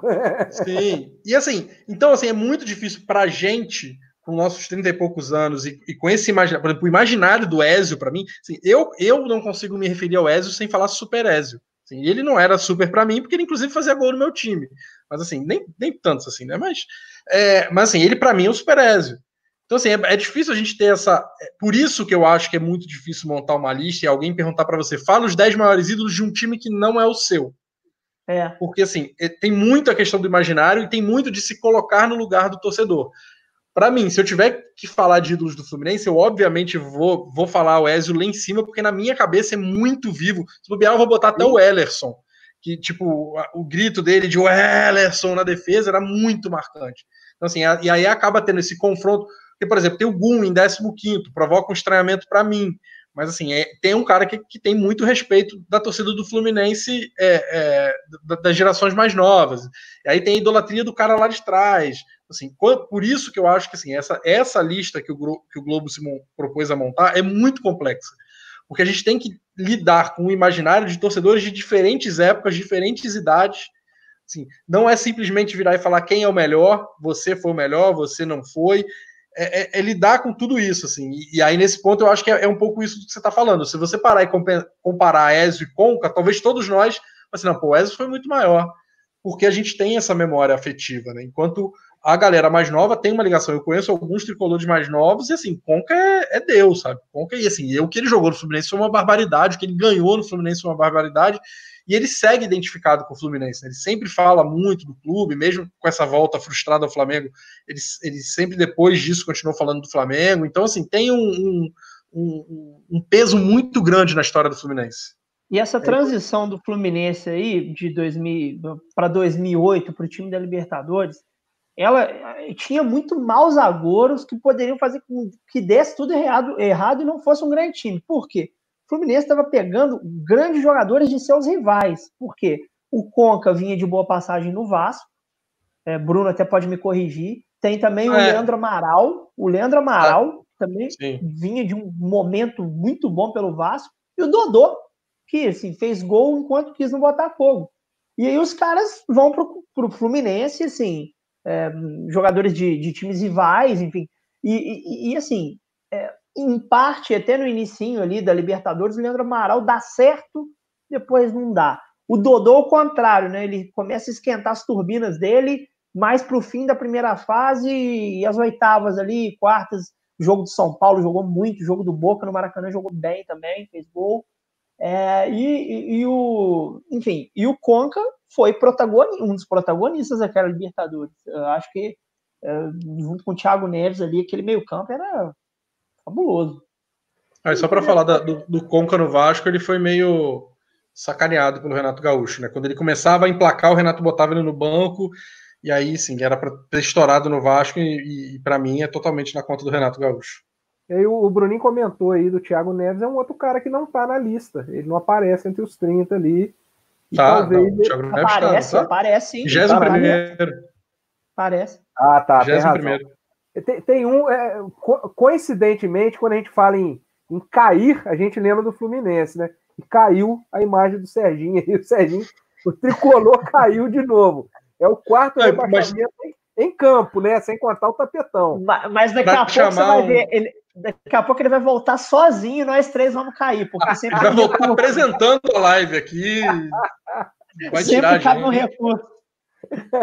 Mas eu. eu tenho- Não, e aí, assim, para fazer o contraponto do tricolor, Douglas Rocha, nosso companheiro aqui, que está sempre com a gente, escreveu, né, que o, o Conca, ah, assim, quebrou um jejum de 26 anos, assim, é um, é um, ele era o astro daquele time, né? Então, assim, o peso dele para a história do Fluminense é, é- é gigantesco, não tem como, não tem como deixar ele de lado, assim. Talvez para alguns e para muitos ele esteja muito acima do- desse oitavo lugar que, que ele aparece, que é a idolatria da história. Mas na idolatria pessoal, eu, eu acredito que tenha muito tricolor que, que goste mais dele do que do Fred.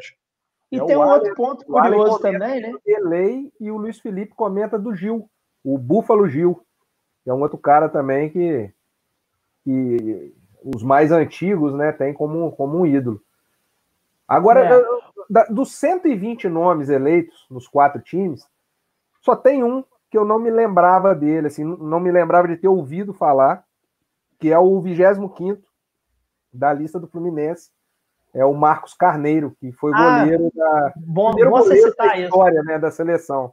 Eu, eu quando eu li o nome, eu não, não identifiquei quem que era. Eu, não- eu tive essa dificuldade de identificar.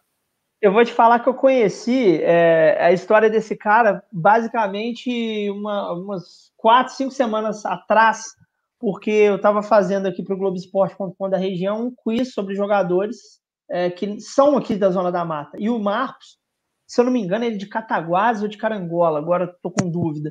Mas eu vi, pô, Marcos Mendonça, quem, que é esse cara?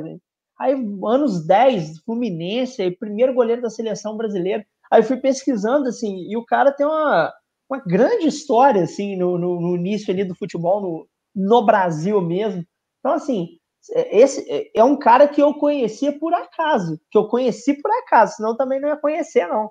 Mas é bacana, e a gente vê como é que esses caras realmente ficam esquecidos pela falta da imprensa na época, por, por falta de tecnologia, por falta de registros.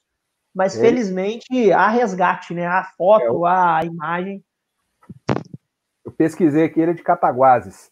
Eu vou Isso. passar a bola então para o Bruno, para a gente falar um pouquinho do Vasco. E como a gente já, já citou recentemente aqui, eu acho que o Bruno discorda do, que a gente falou de que o Vasco tem uma baita lista, né? Ele, ele discorda em termos de, de, de colocação, né, Bruno? Fala aí, É, você. É, então, assim, é um pouco do que a gente estava conversando, né? é, de que, claro, a, a lista vai ter polêmica, vai ter divergência, é, mas eu tive alguma uma, uma observação da lista que eu acho que alguns nomes talvez é, não façam sentido estar ali na- no, no quesito ídolo, né? Tem nomes tem nomes que pos, podem estar ali como grandes jogadores do futebol brasileiro que passaram pelo Vasco caso do Jorginho lateral, que é o 28º da lista. Cara, É, ó. grande lateral. Voltou no tapetão, olha aí, ó. Voltou no tapetão. Ó, o recurso, ó, o recurso. Nós estamos no Vasco. rapaz. Contigo, Serginho. Só explicar para você. Deu assim, umas 55 merdas, todas de uma vez só. O celular acabou a bateria, a internet caiu, o outro celular, quando eu fui ligar para substituir, porque eu estava com um aqui, de... ele resetou sozinho, ficou com ficou com a tela branca. Fluminense em campo. Deu tudo errado. Isso é o Fluminense em campo. Aí é rebaixado, volta no tapetão. É isso aí. Mas, Bruno, continua, segue com o Vasco. Depois a gente volta lá no, no Flusão. Então, voltando, falando assim, jogador que é um grande jogador da história do futebol brasileiro, mas que no Vasco não teve uma passagem assim, ganhou título e tal, mas não foi uma passagem expressiva, chegou a ser reserva em vários momentos, que é o Jorginho, lateral direito, revelado pelo Flamengo. Até vi gente comentando isso, mas qual o sentido dele não estar na lista do Flamengo e estar na do Vasco? Não sei se ele, se ele o que ele ficou muito pouco tempo, né, no Flamengo. Ele, ele foi campeão, No Flamengo não seria. Não É. na lista. Teve títulos e tudo mais, mas não foi um cara que teve uma história é, longa no Flamengo. Aí tem esse caso do Jorginho. Tem o caso do cara que fez um gol que é histórico, é um dos mais importantes da história do clube, mas não, não- é um cara que tem todo mundo tem muito carinho por ele, mas acho que ídolo é, um- é é um pouco pesado, que é o Sorato, que é o 26 da lista. E tem, tem casos de jogadores que tiveram boas passagens, foram muito bem. É, são casos diferentes que a torcida guarda com carinho muito grande até hoje, mas que, por exemplo, eu acho que uma idolatria para eles também é muito, que é o Elton, que é o goleiro, vigésimo colocado, e aí a gente pode entrar. Alguns mais novos podem ter, de fato, o Elton como ídolo, mas talvez para a história do Vasco seja muito. E o Donizete Pantera, eu não colocaria ele como 14 colocado, é, ainda mais como 14 colocado em idolatria do Vasco. É um cara que é fundamental no título da Libertadores, jogou absurdamente no Vasco, né? Você pensar que o time começa o ano com medo de que perdeu os dois principais, perdeu a dupla de ataque, né? O Edmundo fazendo o que fez em 97 e o Evaí jogando uma bola absurda, e aí vem o Donizete e o Luizão e você esquece quem estava antes, porque o que eles jogaram foi um absurdo. Mas eu acho que por falar de idolatria para eles, eu achei um, um, um pouco um pouco forte demais. E aí eu acho que, assim, provavelmente alguém tem votado, né? Pô, lembrar um cara. Algumas pessoas podem ter confundido a passagem do Jorginho como técnico e tudo mais. Não sei, não não não não, não, não estariam. E assim, e pensar, assim, o Vasco tem muita gente de peso. A gente até falou alguns momentos aqui, ah, tem um peso na história aqui que não é que, que do Flamengo, a partir de um tempo, de fato, dos anos 70 para cá, tem mais jogadores. O Botafogo, que estacionou um pouco mais em algum período da história, mas se você pegar o Vasco da década de 20, você tem o Jaguaré no gol, tem Russinho no ataque, que são dois caras que são muito importantes.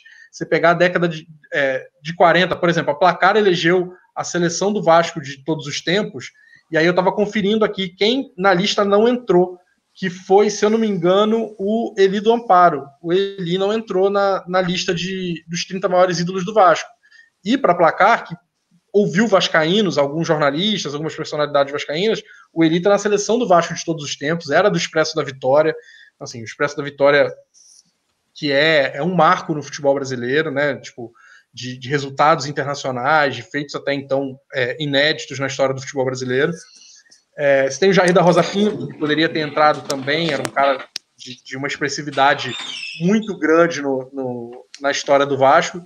E aí, para ficar em nomes bem mais recentes da história, por exemplo, né, no que a gente pensa de idolatria do torcedor atual, do torcedor mais jovem, cara, o Dedé, eu acho que por tudo que já teve de problema, de discordância com declarações do Dedé, o Dedé vai, não volta, vai, não volta, mas assim, para muito vascaíno, o Dedé segue sendo um ídolo muito forte.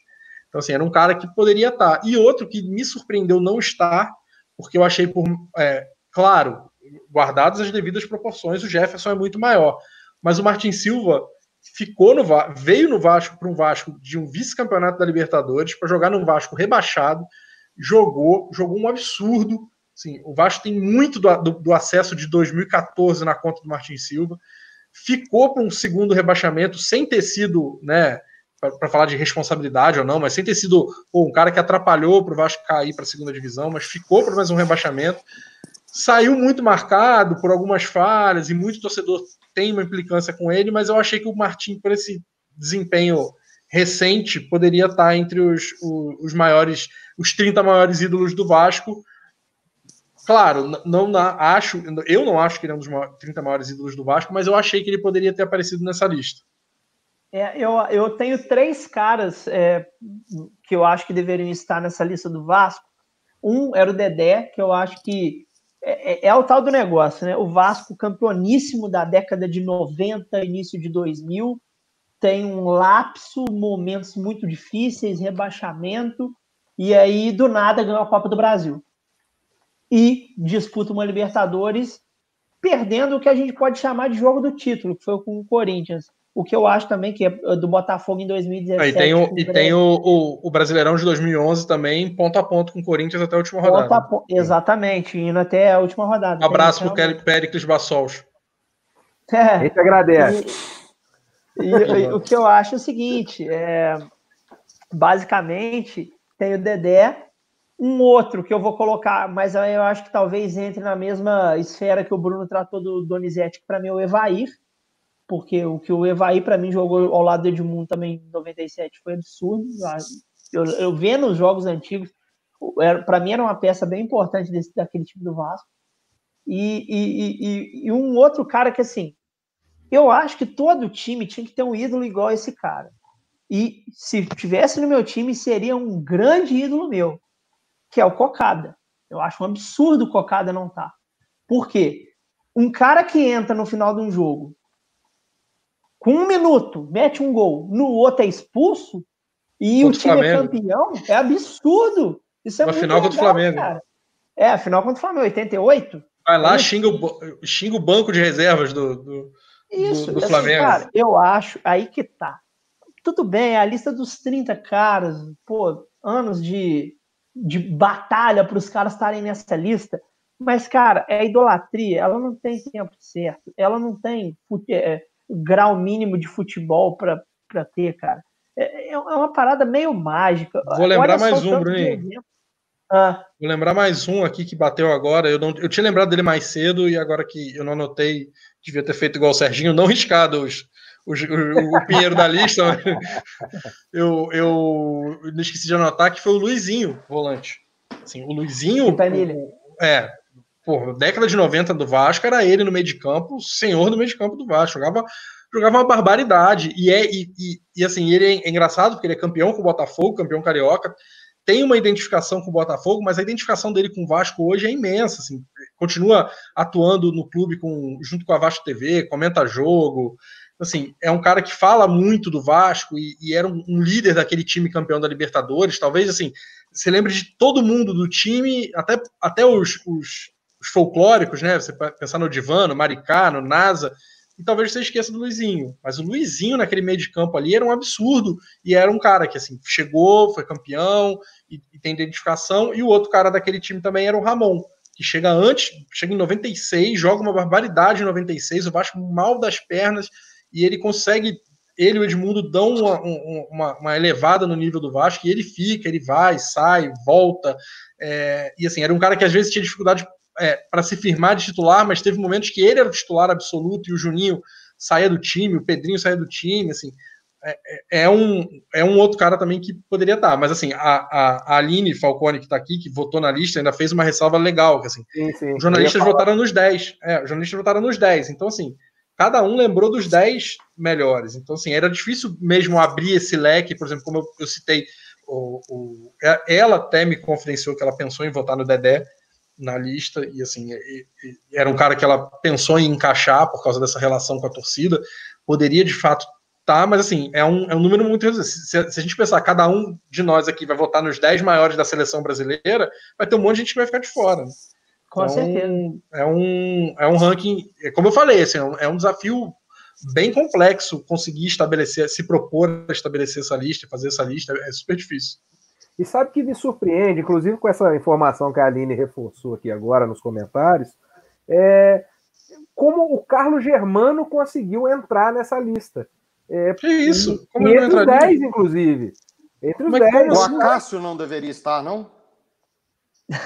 Então, é, eu, eu pode, por mim, podia estar os dois. Assim, o Carlos Germano, o Carlos Germano foi muito ídolo do, do, é, não, do Vasco. Sei, mas o que eu estou dizendo é o seguinte: se eu for fazer uma lista com os 10 mais do Vasco, que, que foi o que foi feito né, é, entre os jornalistas, eu nunca colocaria o Carlos Paulo, deixa eu te interromper só um minuto. Deixa eu te interromper só um minuto. Eu estava ouvindo vocês muito mal, a minha internet aqui, como eu falei. Parece que agora normalizou. Se ela não tiver normalizada, eu vou avisar, porque senão fica impossível, porque eu fico atrasado na conversa e aí eu vou atrapalhar vocês ao invés de ajudar, na verdade. Tranquilo, relaxa. Mas então é, é, mais, é mais um motivo para eu, eu questionar a presença do Carlos Germano é, entre os 10, vamos dizer. É, não, eu acho que o, eu acho que talvez assim o Acácio fosse mais difícil de ser lembrado. É, embora assim, grande goleiro, é, participou de conquistas importantes, jogou Copa do Mundo, mas talvez não tenha ficado é, um nome tanto no, no imaginário do torcedor. Mas cara, a torcida do Vasco foi por muitos anos pro estádio para cantar todo jogo on on on, Germana seleção, sabe? É, aí o cara ganha a Libertadores, o título brasileiro de 97, assim, eu sempre faço essa ressalva, sabe? O Edmundo foi genial, Felipe jogou uma barbaridade, tinha Juninho, tinha Evair. O que o Carlos Germano pega na final do Brasileiro de 97 era para ter uma estátua dele. Assim, ele fechou o gol no jogo do Maracanã contra o Palmeiras, e assim, e que teria, se, se o Vasco perde aquele jogo, não, não, não teria toda a, a história por trás daquele título. E outra, se não tivesse aquele jogo, não tinha Libertadores. Porque a molecada hoje que está acostumada a ver 15 brasileiros classificando para Libertadores, em 97 classificavam dois, o campeão brasileiro e o campeão da Copa do Brasil. O vice não ia. Então, assim, não tinha Libertadores. Assim, o que ele fez é, é, é muito, muito forte. Assim. Eu acho que o Carlos Germano é, é, é um dos, dos, incontestáveis. Assim. Não sei, não sei. Seria até legal soltar a lista de é, quantos votos cada jogador teve, como é que era essa pontuação, para a gente ter essa, essa real noção. Mas eu acho que assim, o Carlos Germano talvez tenha sido citado por, por 70% dos entrevistados. Eu acho que o Carlos Germano, até nessa análise do, do Luiz, ele entra no hall dos goleiros esquecidos por jogarem em times muito técnicos. Eu acho que isso é um problema. É... Não é que é um problema, é ótimo jogar em time técnico. Agora. ele achava lembrar... ótimo, né? É, com certeza. Agora, se a gente pegar e lembrar, por exemplo, de grandes times da história do futebol que foram campeões, se a gente lembrar, por exemplo, do time de 70, a gente olha do meio campo para frente não vai falar muito do Félix. Se a gente olhar o Vasco de 97, a gente não vai olhar tanto assim. Quem, é, quem não é Vasco, tá, Bruno? É, não vai olhar diretamente para o Carlos Germano. Assim como o, o, Flamengo do ano passado, talvez a gente não lembre inicialmente de falar o Diego Alves, embora o Diego Alves tenha evoluído muito na temporada e tenha sido importante em alguns momentos.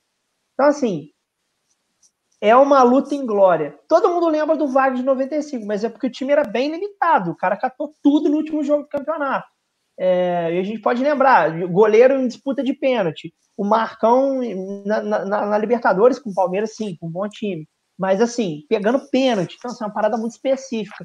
Então, eu acho que o Carlos Germano, na memória dos outros torcedores, ele fica um pouco apagado por lembrar. O Vasco de 97 é o quê? Edmundo, Juninho, pô, é o Felipe, é um time assim, absurdamente técnico.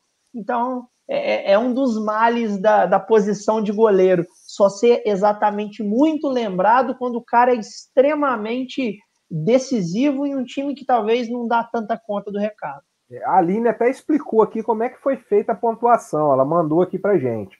É, cada um votava em 10, na ordem, na sequência, do primeiro ao décimo, e pontuava 10 pontos para o primeiro, 9 para o segundo, 8 para o terceiro e assim sucessivamente. E no final somava-se, né? Quem, quem tinha maior soma. E até com relação ao quantitativo, é, o quantitativo eu peguei uma estatística interessante na, numa outra matéria do Globo.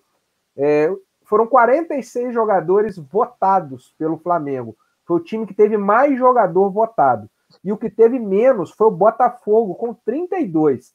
Ou seja, a lista do Botafogo não ia mudar. Só é. dois jogadores além dos 30 é, que foram é, votados. E o Botafogo também tem uma curiosidade: é o time que teve mais jogador é, votado também em outros clubes. Teve o Gerson, que também está em Fluminense Flamengo. Teve o Zagallo, que está no Flamengo. Teve o Paulo César Caju, que está no Fluminense.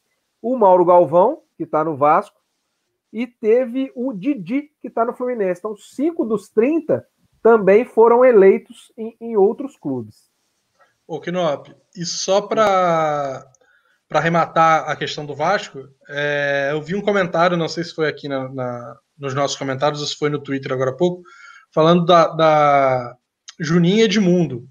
E aí eu vou ampliar um pouquinho só a, o debate, porque, primeiro, cara, primeiro o Dinamite é incontestável para a história do Vasco de todo, assim, ah, o tempo dele como presidente, assim, foi um péssimo presidente, mas acho que conseguiram até fazer um resgate um pouco dessa imagem do, do Dinamite recentemente, mas teve gente falando assim, ah, o Juninho tinha que estar na frente do Edmundo. Eu, eu particularmente, é, eu até estava falando com o Kinop antes, assim, meu primeiro ídolo no futebol foi o Bebeto. 89, campeão, veio, veio boas fases com o Vasco, titular da seleção brasileira, titular não, né, mas tinha aquela, aquele clamor para ser titular da seleção brasileira, de 90 a dupla de ataque do Rio, era a cobrança muito grande que fosse Bebeto e Romário, e aí tem o, o Carioca de 92, então assim, era um cara que era espetacular no Vasco, eu acho que o Bebeto é um cara que é um pouco subestimado na história do futebol brasileiro, as gerações mais novas talvez não entendam que o Bebeto era um cara absurdo, que o Bebeto jogava muita bola, ele era meu ídolo até ele voltar para o Flamengo. Cara, quando ele volta para o Flamengo, cantando música e tal, assim, já vinha é, criando um distanciamento pelo tempo dele lá fora, mas ali cortei relações com o Bebeto. e eu, assim como o Serginho, você brincou com o Serginho de não ter ídolos, eu sou um cara meio assim, eu não tenho assim, vários ídolos em vários setores, não. Tipo, cara, eu, eu, eu acabo criando certas afinidades, mas ninguém é uma idolatria. Mas se tem um cara que eu respeito muito, primeiro pelo que jogou, primeiro pelo que ele respeitou a camisa do Vasco enquanto jogava, tive até debate na, na volta dele, nas saídas, que não recebia salário e tal, para mim é o Juninho. Assim, o Juninho hoje, o Juninho, se eu colocasse, para mim é o, o, maior ídolo que eu tive é, vestindo a camisa do Vasco. Essa camisa é do Lyon, tá escrito Juninho atrás, é, é, é por isso. É, mas eu acho assim que é muito difícil lidar com nessa competição com o Edmundo, assim, porque o Edmundo tem toda uma, uma, uma história no Vasco e, e, até nos momentos que jogou contra é, é uma figura que é muito muito ame ou odeie. Então, assim, é um, e é um cara que foi muito marcado, porque, cara, o que ele fez em 97, assim, o cara só não fez chover, assim, e até fez chover se bobear, é, mas jogou muita bola, e, e, a cereja do bolo, assim, já vinha fazendo um grande brasileirão, o Vasco é, tinha grande chance de ser campeão, é, só que assim, o cara pega na, no, no, num dos jogos mais importantes do campeonato, mete três gols no Flamengo, o time ganha de 4 a 1 ele vira o maior artilheiro da história do campeonato, de uma mesma edição do Campeonato Brasileiro. Cara, era assim. Era, era uma loucura o Edmundo. Era tipo. O Vascaíno era louco por ele. Mas assim, até entendo por isso o, o, o Edmundo tá na frente do Juninho, e acho que o Juninho, no terceiro posto ali, a gente sabe que ali em cima é tudo meio cabeça a cabeça, acho que ele tá bem. O Romário é que eu tenho dúvida se ele é o quarto maior ídolo da história do Vasco. Porque eu acho que não chega tanto, porque eu acho que tem muito Vascaíno que tem rancor e birra do Romário, por causa da, da jogar no Flamengo, de, de, várias vezes ele ter deixado meio claro que assim o time dele é, ele é, ele é flamenguista, aí ele acabou com muda o papo para falar de América por causa do, do pai. Então, assim, mas não é um cara que que sei lá, que, que a identificação dele, porque assim, talvez, talvez ele tenha um ponto que a identificação dele é, com o Vasco seja tão grande quanto a identificação com o Flamengo. Então, assim, ele não pode ser nem tanto ídolo do Vasco, nem tanto ídolo do Flamengo, a partir do momento que ele é do mesmo tamanho para os dois, sabe? Então, acho que o Romário merecia estar tá, tá entre os 30, mas eu acho que quarto colocado para ele no Vasco é muito. Talvez se ele tivesse ali por onde ele está no Flamengo, décimo, entre o décimo e o vigésimo lugar, tivesse de bom tamanho. Você sabe que eu estava pensando, lendo o nome do Romário hoje nas duas listas? É, eu estava pensando que o Romário talvez seja mais um ídolo de CPF, ele por si, do que o ídolo de CNPJ. Precisa pegar, cara. Concordo. Eu acho que ele é um ídolo mais de CPF. É, assim, ele é mais do cara. que ele é mesmo. Ele é o mais o que ele é, um, um, dos maiores atacantes, talvez o maior atacante que eu vi dentro da área mesmo, de finalização. É, e é. não um cara exatamente ligado a um clube, porque eu acho que o Romário nunca se importou ao se ligar a um clube. Honestamente, eu acho que ele nunca foi o, o, o até porque um cara que sai assim no auge, embora não tenhamos o, a realidade que temos hoje, mas um cara que larga sendo o melhor do mundo pela seleção brasileira, larga o Barcelona para lá e vem para o Flamengo, cara não tá nem aí, queria jogar a bola dele. E se não quisessem ele no Flamengo, ele ia pro Vasco. E se não quisessem vai, no Vasco, e, ele ia pro Fluminense. E em 99, em 99 sai do Flamengo e assim, eu tenho sempre essa sensação, porque assim, ele foi jogar no Vasco de birra. Assim, ah, é, esse jogo mandar embora, eu vou jogar no Vasco. Assim, é, é, muito isso, assim, não tinha essa ligação com a camisa. Assim. E eu concordo contigo, para mim, o maior atacante que eu vi jogar é o Romário. Assim, é indiscutível isso para mim. O cara era um monstro, assim, final da Mercosul, de 2000, pô, linda. Mas a questão, aí que a gente está falando, né? Não é o maior jogador que a gente viu jogar no clube, não são os maiores, são os grandes ídolos. E eu não acho que o Romário seja esse. Talvez se ele for São Januário, ele vai ser aplaudido, vai ser reverenciado, a galera vai gritar o nome dele. Mas não sei se no sentimento ali do torcedor é isso. O cara adora o Romário, mas não necessariamente ele como o jogador do Vasco. o Romário tem o fator ídolo decisivo de um título da seleção também, né? Isso, isso faz com que essa reverência ocorra não só pelo que ele fez no clube, né? Mas, mas eventualmente pelo, pelo apreço que o torcedor tem por ele, também por conta do, dos feitos pela seleção. Né? Eu, eu, eu acho até, eu, eu, eu acho que o Romário é mais ídolo dos rubro-negros do que dos vascaínos, inclusive. É, eu também acho. É, a saída do Romário do Flamengo em 99, como você citou, é, não foi um problema dele com a torcida. Foi um problema com a direção e o torcedor comprou a briga do Romário na época. E, e o torcedor do Flamengo entendeu que ele foi para o Vasco como uma represália ao que a diretoria fez com ele. É, aquele caso lá de Caxias do Sul. É interessante. Sim. Agora, é, é uma coisa que eu, que eu achei legal na lista do Vasco, é, você citou a questão do Roberto Dinamite como presidente. Ao que parece, é, mesmo não tendo sido um presidente é, bom, é, o que os vascaínos, vascaínos, esperavam que fosse, é, isso não influenciou né, na, na, na, na idolatria dele como, como os vascaínos. Eu acho que influenciou por um tempo. Acho que por um tempo ele ficou um pouco. É, assim, já vinha, ele já vinha com uma imagem desgastada por causa do, do Eurico é, ter esse embate com ele. Né? O Eurico fez de tudo para desgastar a imagem dele.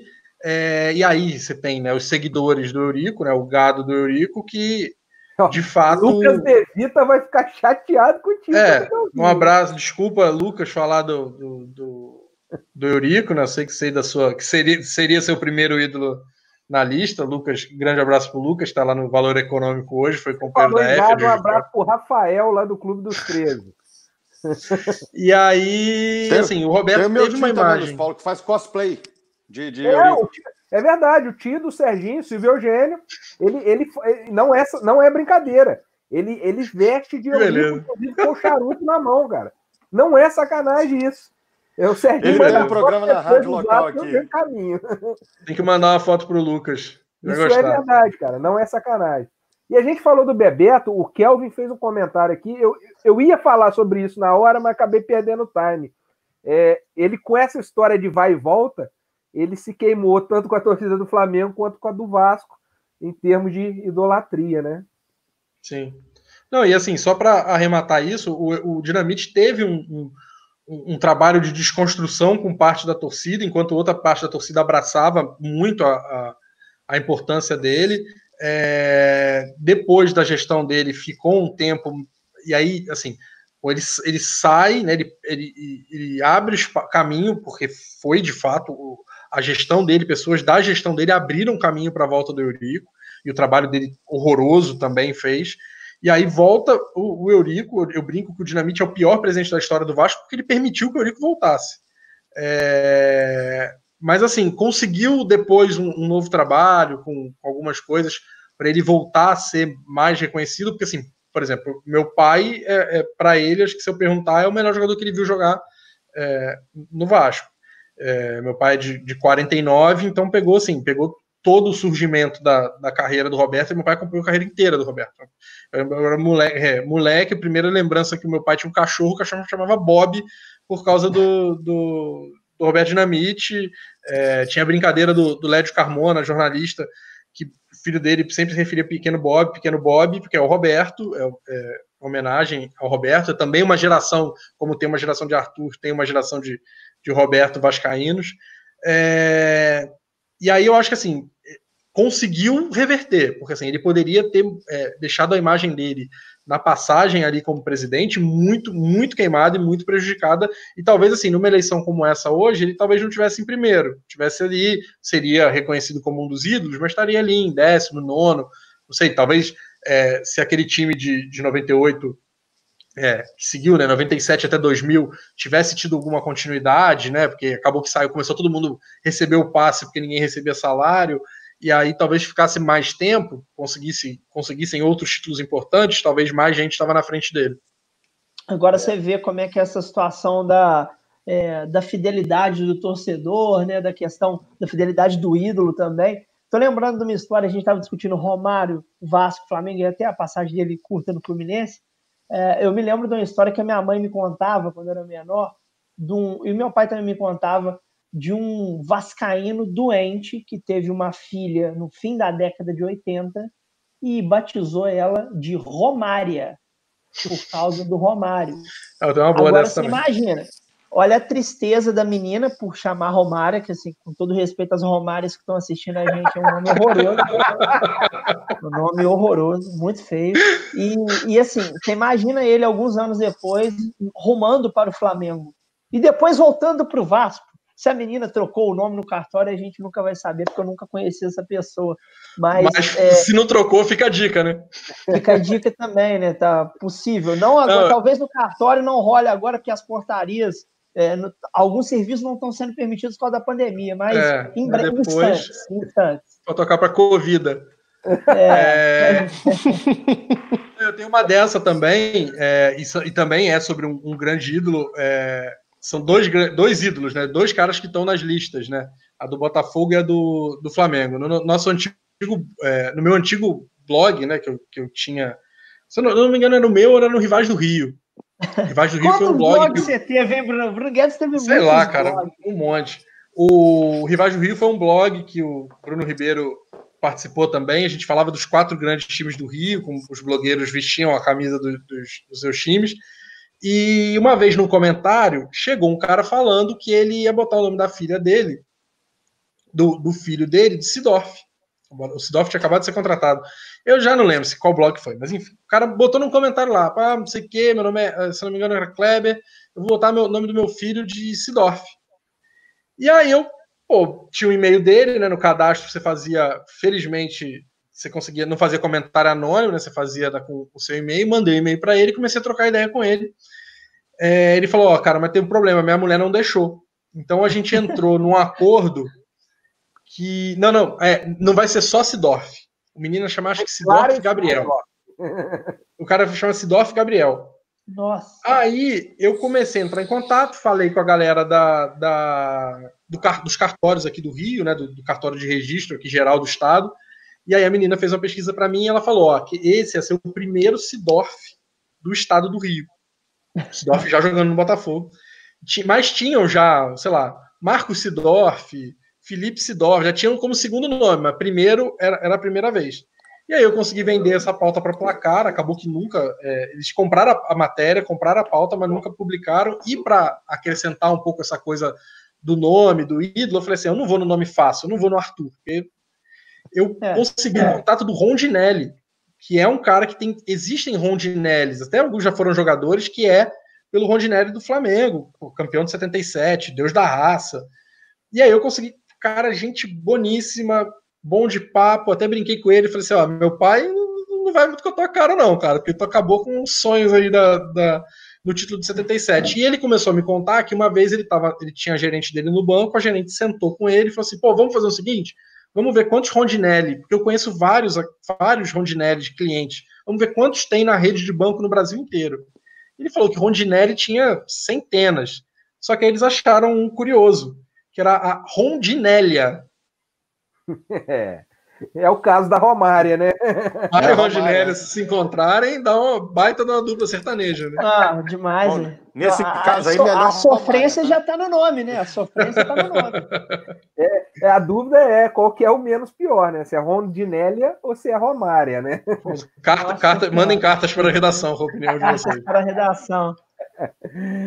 Aí é, cara, é um é, um, é uma coisa muito, assim, tem muito isso, né? De você querer marcar essa, essa idolatria e tal no, no, no teu filho e tal, e, e, e você tem a, a, Às vezes a adaptação não fica tão boa, né? Isso é um perigo, né? Igual a tatuagem, né, cara? Faz é, de ídolo, faz de rena primeiro. Depois não, tá, tatuagem. Eu, eu acho, Bruno, que ainda é pior do que a tatuagem, porque a tatuagem é você que escolhe para seu, né? O nome do filho você está escolhendo é, para ele, né? É verdade, de e fato. aí você, Não, você cola nele e vai, né? A Placar é. uma vez publicou um caso clássico de tatuagem, que era um torcedor do, do Newcastle doente que, pô, tatuou na coxa inteira. O Andy Cole, atacante, pô, uma semana depois o cara foi vendido por o Manchester United. É, né? exatamente. Uma semana depois. Assim, cara, Pô, Faz gente, ídolo do passado. A gente é, tem um outro. A gente começa a conversar e vai lembrando. Lembrei de um cara aqui que não podia estar fora da lista do Flamengo. O Sávio. O Sávio é muito ídolo do Flamengo. Ele não podia nunca estar tá fora e deixar o Bruno Henrique, a Rascaeta dentro. Eu, eu, como não flamenguista, acho que eu nem lembraria do Sávio, mas de fato Pô, faz sentido. É um cara que marcou uma geração. Né? O Sávio ainda tem um detalhe. É, jogou aquela final contra o Vasco do Mundial. Então isso Sim. torna ele ainda mais ídolo do Flamengo em termos de rivalidade. ô, Serginho, você quer dar mais uma pincelada no Fluminense? Você caiu, voltou, eu, o Eurico te ajudou a voltar. É, na verdade, é, é, eu acho que vocês me derrubaram e com justiça eu voltei, entendeu? É, não vem, é, na justiça. Acionou o Mário Bittencourt. É. Eu não acho que eu caí. Eu acho que eu fui derrubado e aí voltei corretamente. Bom, é, eu, só, eu só queria terminar rapidamente mesmo, até porque a minha internet continua oscilando aqui, tá esquisito a esse negócio aqui. Normal, não pagou a é, conta. É, o, o, quando eu falei do preguinho, eu acabei é, é, deixando de falar uma coisa que, que eu achava que, que, que contribuía para eu imaginar que ele pudesse talvez ser o primeiro, na verdade, do Fluminense, é que, além de tudo, já no, na fase final da carreira, na transição ali de amador para profissional, ele não aceitou o profissionalismo, né? Ele preferiu seguir amador, seguir jogando sem receber, ou ao menos não recebendo profissionalmente. Eu não, é, é então, assim, aquela, quando, quando o Bruno mencionou lá no início do, da, da nossa conversa, aqueles requisitos ou aqueles, é, aqueles pontos que compõem a imagem de um ídolo, eu vejo no preguinho, vendo a história do Fluminense e, estudando o que eu consigo aqui, né, conciliando com as outras coisas, eu vejo nesse personagem uma riqueza única em se, tratando de Fluminense. Então, foi um espanto gigantesco, colossal para mim, ver esse cara fora dos dez primeiros. Repito, se eu fosse fazer, ele seria top 3, quiçá o primeiro. Então, foi mesmo a minha grande surpresa. Eu não vou retomar o assunto, vou contar uma história que não tem a ver com o Fluminense. Minha primeira lembrança de, de, de futebol, moleque em Além Paraíba, né? Demorei aí a estádio. E, e, e, o primeiro jogo que eu fui foi o, o, o Fla-Flu da despedida do Zico. Eu tava no estádio. fora. Eu tava, eu tava lá. Eu entrei em campo com o Fluminense no primeiro tempo e com o Flamengo no segundo, porque nós estávamos no grupo de três amigos, dois tricolores, um rubro-negro. Nós entramos em campo com o Fluminense no primeiro tempo e com o Flamengo no segundo. A gente não entrou assim como aquelas criancinhas de mão dada, né? O time entrou e a gente saiu logo atrás. Nós fomos aos vestiários e subimos junto com o time. E eu assisti de dentro do campo aquele jogo. Eu passei o jogo inteiro trocando de lado atrás do gol do, do Flamengo. Né? Eu vi os gols todos de longe. E tive a oportunidade naquele dia de cumprimentar pessoalmente, de interagir ali, ainda que rapidamente, com o Tele, que era o técnico do Fluminense, e, e, e que tá, tá aí nessa, nessa lista, e perceber isso que o Luiz Paulo fala do Zico, a maneira, a paciência que o Zico teve aquele dia, porque mesmo depois, no intervalo, havia uma roda de pessoas em torno do Zico que ele não conseguia, ele estava andando por osmose, né? os outros estavam andando e aí ele andava também porque não tinha jeito. As pessoas estavam carregando o Zico, basicamente, microfones barrando na cara, e, e, e, tapa na cabeça, enfim, todo tipo de, de, E ele, numa paciência, num comportamento assim, que salta aos olhos, saltou aos olhos, mesmo de uma criança, o tanto que, que aquele cara daquele tamanho parecia normal. Parecia uma pessoa, é, é assim, que estava ali fazendo algo para agradar, tentando é, é, ser com todo mundo o melhor possível. Isso para uma criança. Eu, eu era um, um pirralho. Então, a impressão que eu tenho do Zico, da parte pessoal, é excelente. É, é, lógico que a gente faz as brincadeiras, e principalmente com, com coisa de, da parte da seleção, né, as piadinhas de azar e, e de, e faz parte da, da, brincadeira, mas eu corroboro a impressão que o, que o Luiz Paulo tem do, do, do Zico no, no, no, pequeno episódio que eu tive. O, o, papo, o papo, quando é bom, dura, né, cara? A gente planejou uma hora e meia, já estamos com uma hora e cinquenta e três. E eu vou dar uma pincelada rápida aqui com vocês, para a gente encerrar. É, nos outros times, por exemplo, uma coisa bem bem bate-bola mesmo. É, a gente falou do São Paulo, acho que é indiscutível, né? A questão do Rogério Ceni. Então eu já vou até arriscar da minha lista aqui o que a gente comentou. São Paulo, o Santos, o Grêmio. Foram esses três, né? Que a gente falou. Foram esses três Sim. mais o Flamengo, né? É. É, aí a gente tem o Corinthians, por exemplo, que, que eu eu coloquei aqui como maior. É, fiquei entre Sócrates e Marcelinho. É, talvez outro nome, Neto, o que, que vocês acham? Vocês Não, se, se, o Neto entrar, se o Neto entrar, eu coloco o Rivelino, que é um ídolo sem título, né? É. Que é absurda a é. idolatria que ele tem no Corinthians no momento difícil é, do clube, né? Daqueles 23 anos sem títulos até o gol do Basílio. E, e assim, o Rivelino ele sai do Corinthians Fluminense, o Rivelino meio que queria ficar no clube, mas a situação era tão insustentável para ele que ele vai para o Fluminense e dá início à máquina tricolor, né? Dos anos 70. É um bom nome. É, mas eu, eu, eu, acho que o Rivelino é menos ídolo do Fluminense do que do Corinthians. Ele é muito mais ídolo do Corinthians. Exatamente. Só que eu acho que o Sócrates, com a questão da democracia corintiana, acho que eu, eu acho que ele é o maior. Eu vou de Marcelinho. Eu vou de Sócrates também. Eu vou de Marcelinho. Eu acho que o Marcelinho é, pegou ainda numa fase do Corinthians complicado e chegou, assim, chegou moleque, chamou responsabilidade, ganha, ganha título, joga uma barbaridade. Para mim, ali, eu, eu acho que o Marcelinho tem um peso na história do Corinthians recente, pelo menos recente, né? Menos, e assim, vendo de longe, mas para mim eu iria de Marcelinho. Eu também vou de Marcelinho para pelos títulos, né? Por, pelos gols e etc. Só que pegou uma época é, de vacas magras. Na verdade, o Corinthians eram vacas magras, né? Até 1990. Sim. É, Palmeiras, Ademir da Guia, eu, eu não consegui ver um outro grande nome para bater com a eu acho, ó, eu acho o Marcão muito discutível. É verdade, cara. São Marcos. Muito. Ademir da Guia? É, eu coloquei o Ademir. Ah, é, rapaz, eu, ó. Eu iria de Ademir, mas acho que o Marcos está ali no, eu vou de Marcos. Na briga. É, São Marcos é um bom nome, realmente. É, no Inter, eu acho que nós não vamos ter muita discussão, não. Falcão, né? Ah, Falcão. É, então, Falcão. É, para mim também é o Falcão, né? É, agora, são alguns nomes importantes que surgem nos anos 2000, né, cara? É engraçado. Eu pensei no assim, Fernandão. Eu pensei no exatamente. Fernandão. E não é. por, pelo saudosismo, mas pela representatividade que ele tem no internacional e pela maneira é, como o Fernandão ele vai para o Internacional. Outro dia eu estava vendo uma entrevista de quem que era, é, eu não lembro, acho que era do Murici. É, o Murici estava falando é, que, o Fernando, que o Fernando Carvalho, presidente é, do Inter na época, ele recebeu um comunicado de alguém falando de um atacante que estava na França, Fernandão, que podia ser trazido e tal.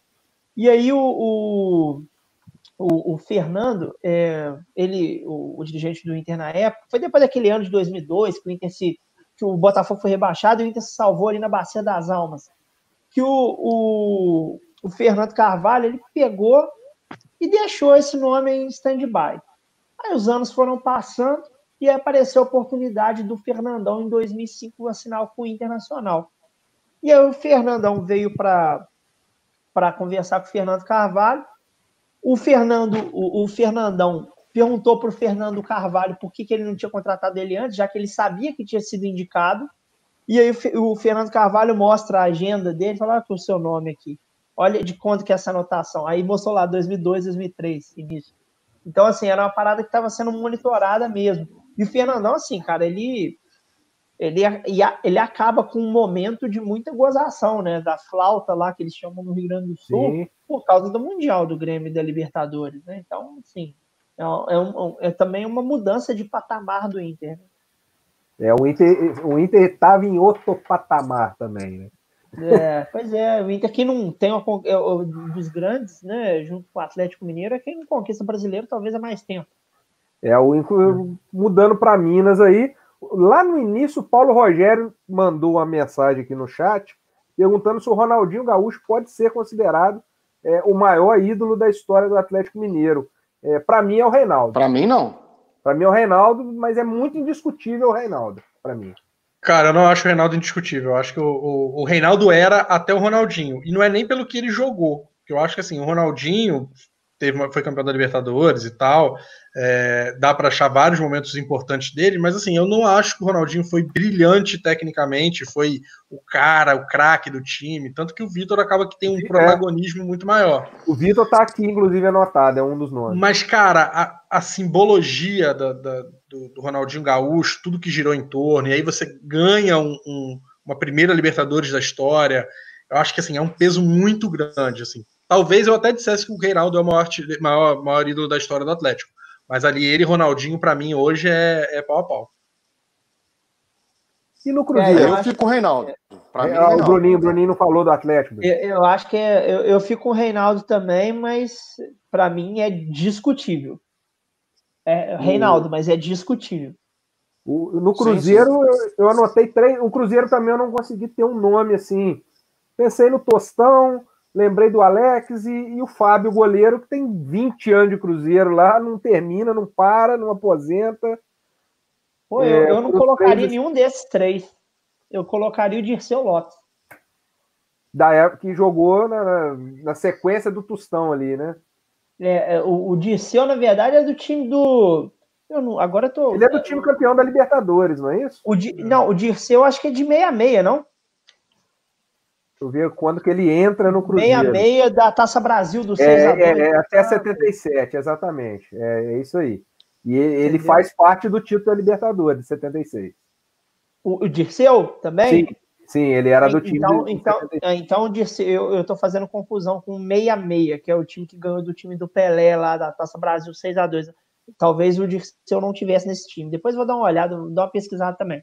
É, mas assim, eu acho que o Dirceu. Não, ele era também, ele era também. Ele era também, né? Ele jogou de 64 a 77 no Cruzeiro e depois vai pro então, Fluminense. É, então, assim, eu acho que o Dirceu, embora o Tostão tenha uma importância grande, eu acho que o Dirceu teve uma identificação e uma importância na, na reconstrução do Cruzeiro, na construção do Cruzeiro por mais tempo. Eu acho que poderia ser o Dirceu.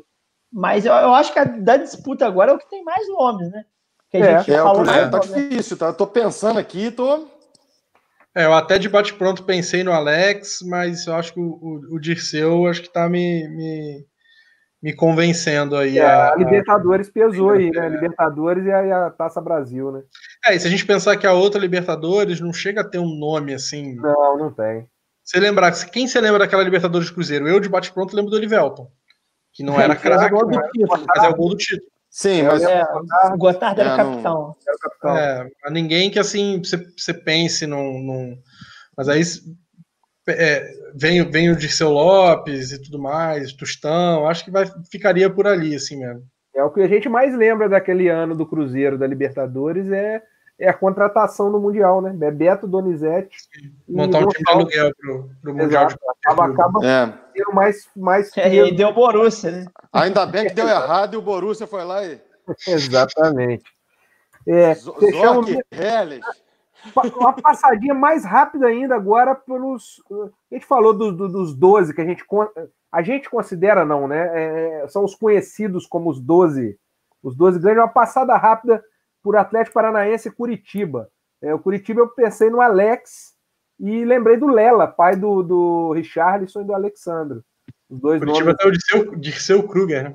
Que é. Assim, o Dirceu também. Se eu não me engano, é, morreu recentemente. E, morreu, e acho que em 2018. Fizeram um negócio é, bonito lá no Couto Pereira. É, o, o, Alex fala muito dele tal. Acho que o, o, o Dirceu talvez. E assim, né, naquela coisa de outro contexto, né? De outros contextos de estaduais, de peso estadual e tudo mais, era um cara muito importante para o Curitiba. E o Atlético Paranaense, eu, eu, tenho uma camisa do Atlético é por causa de Osés e Paulo Rink, né? Mas o Atlético tem o Cicupira, né? Década de 70 também é outro que é, tem é. Um, peso, um peso bem grande, né? Barcinho é, do... Cicupira, não é isso? Isso. E do hall do, dos, é, dos jogadores que destacaram em conquista, o Alex Mineiro também tem que ser lembrado. Né? É. Que o Washington. O Washington. O Washington. Sim, o Washington. Verdade. O Cocito.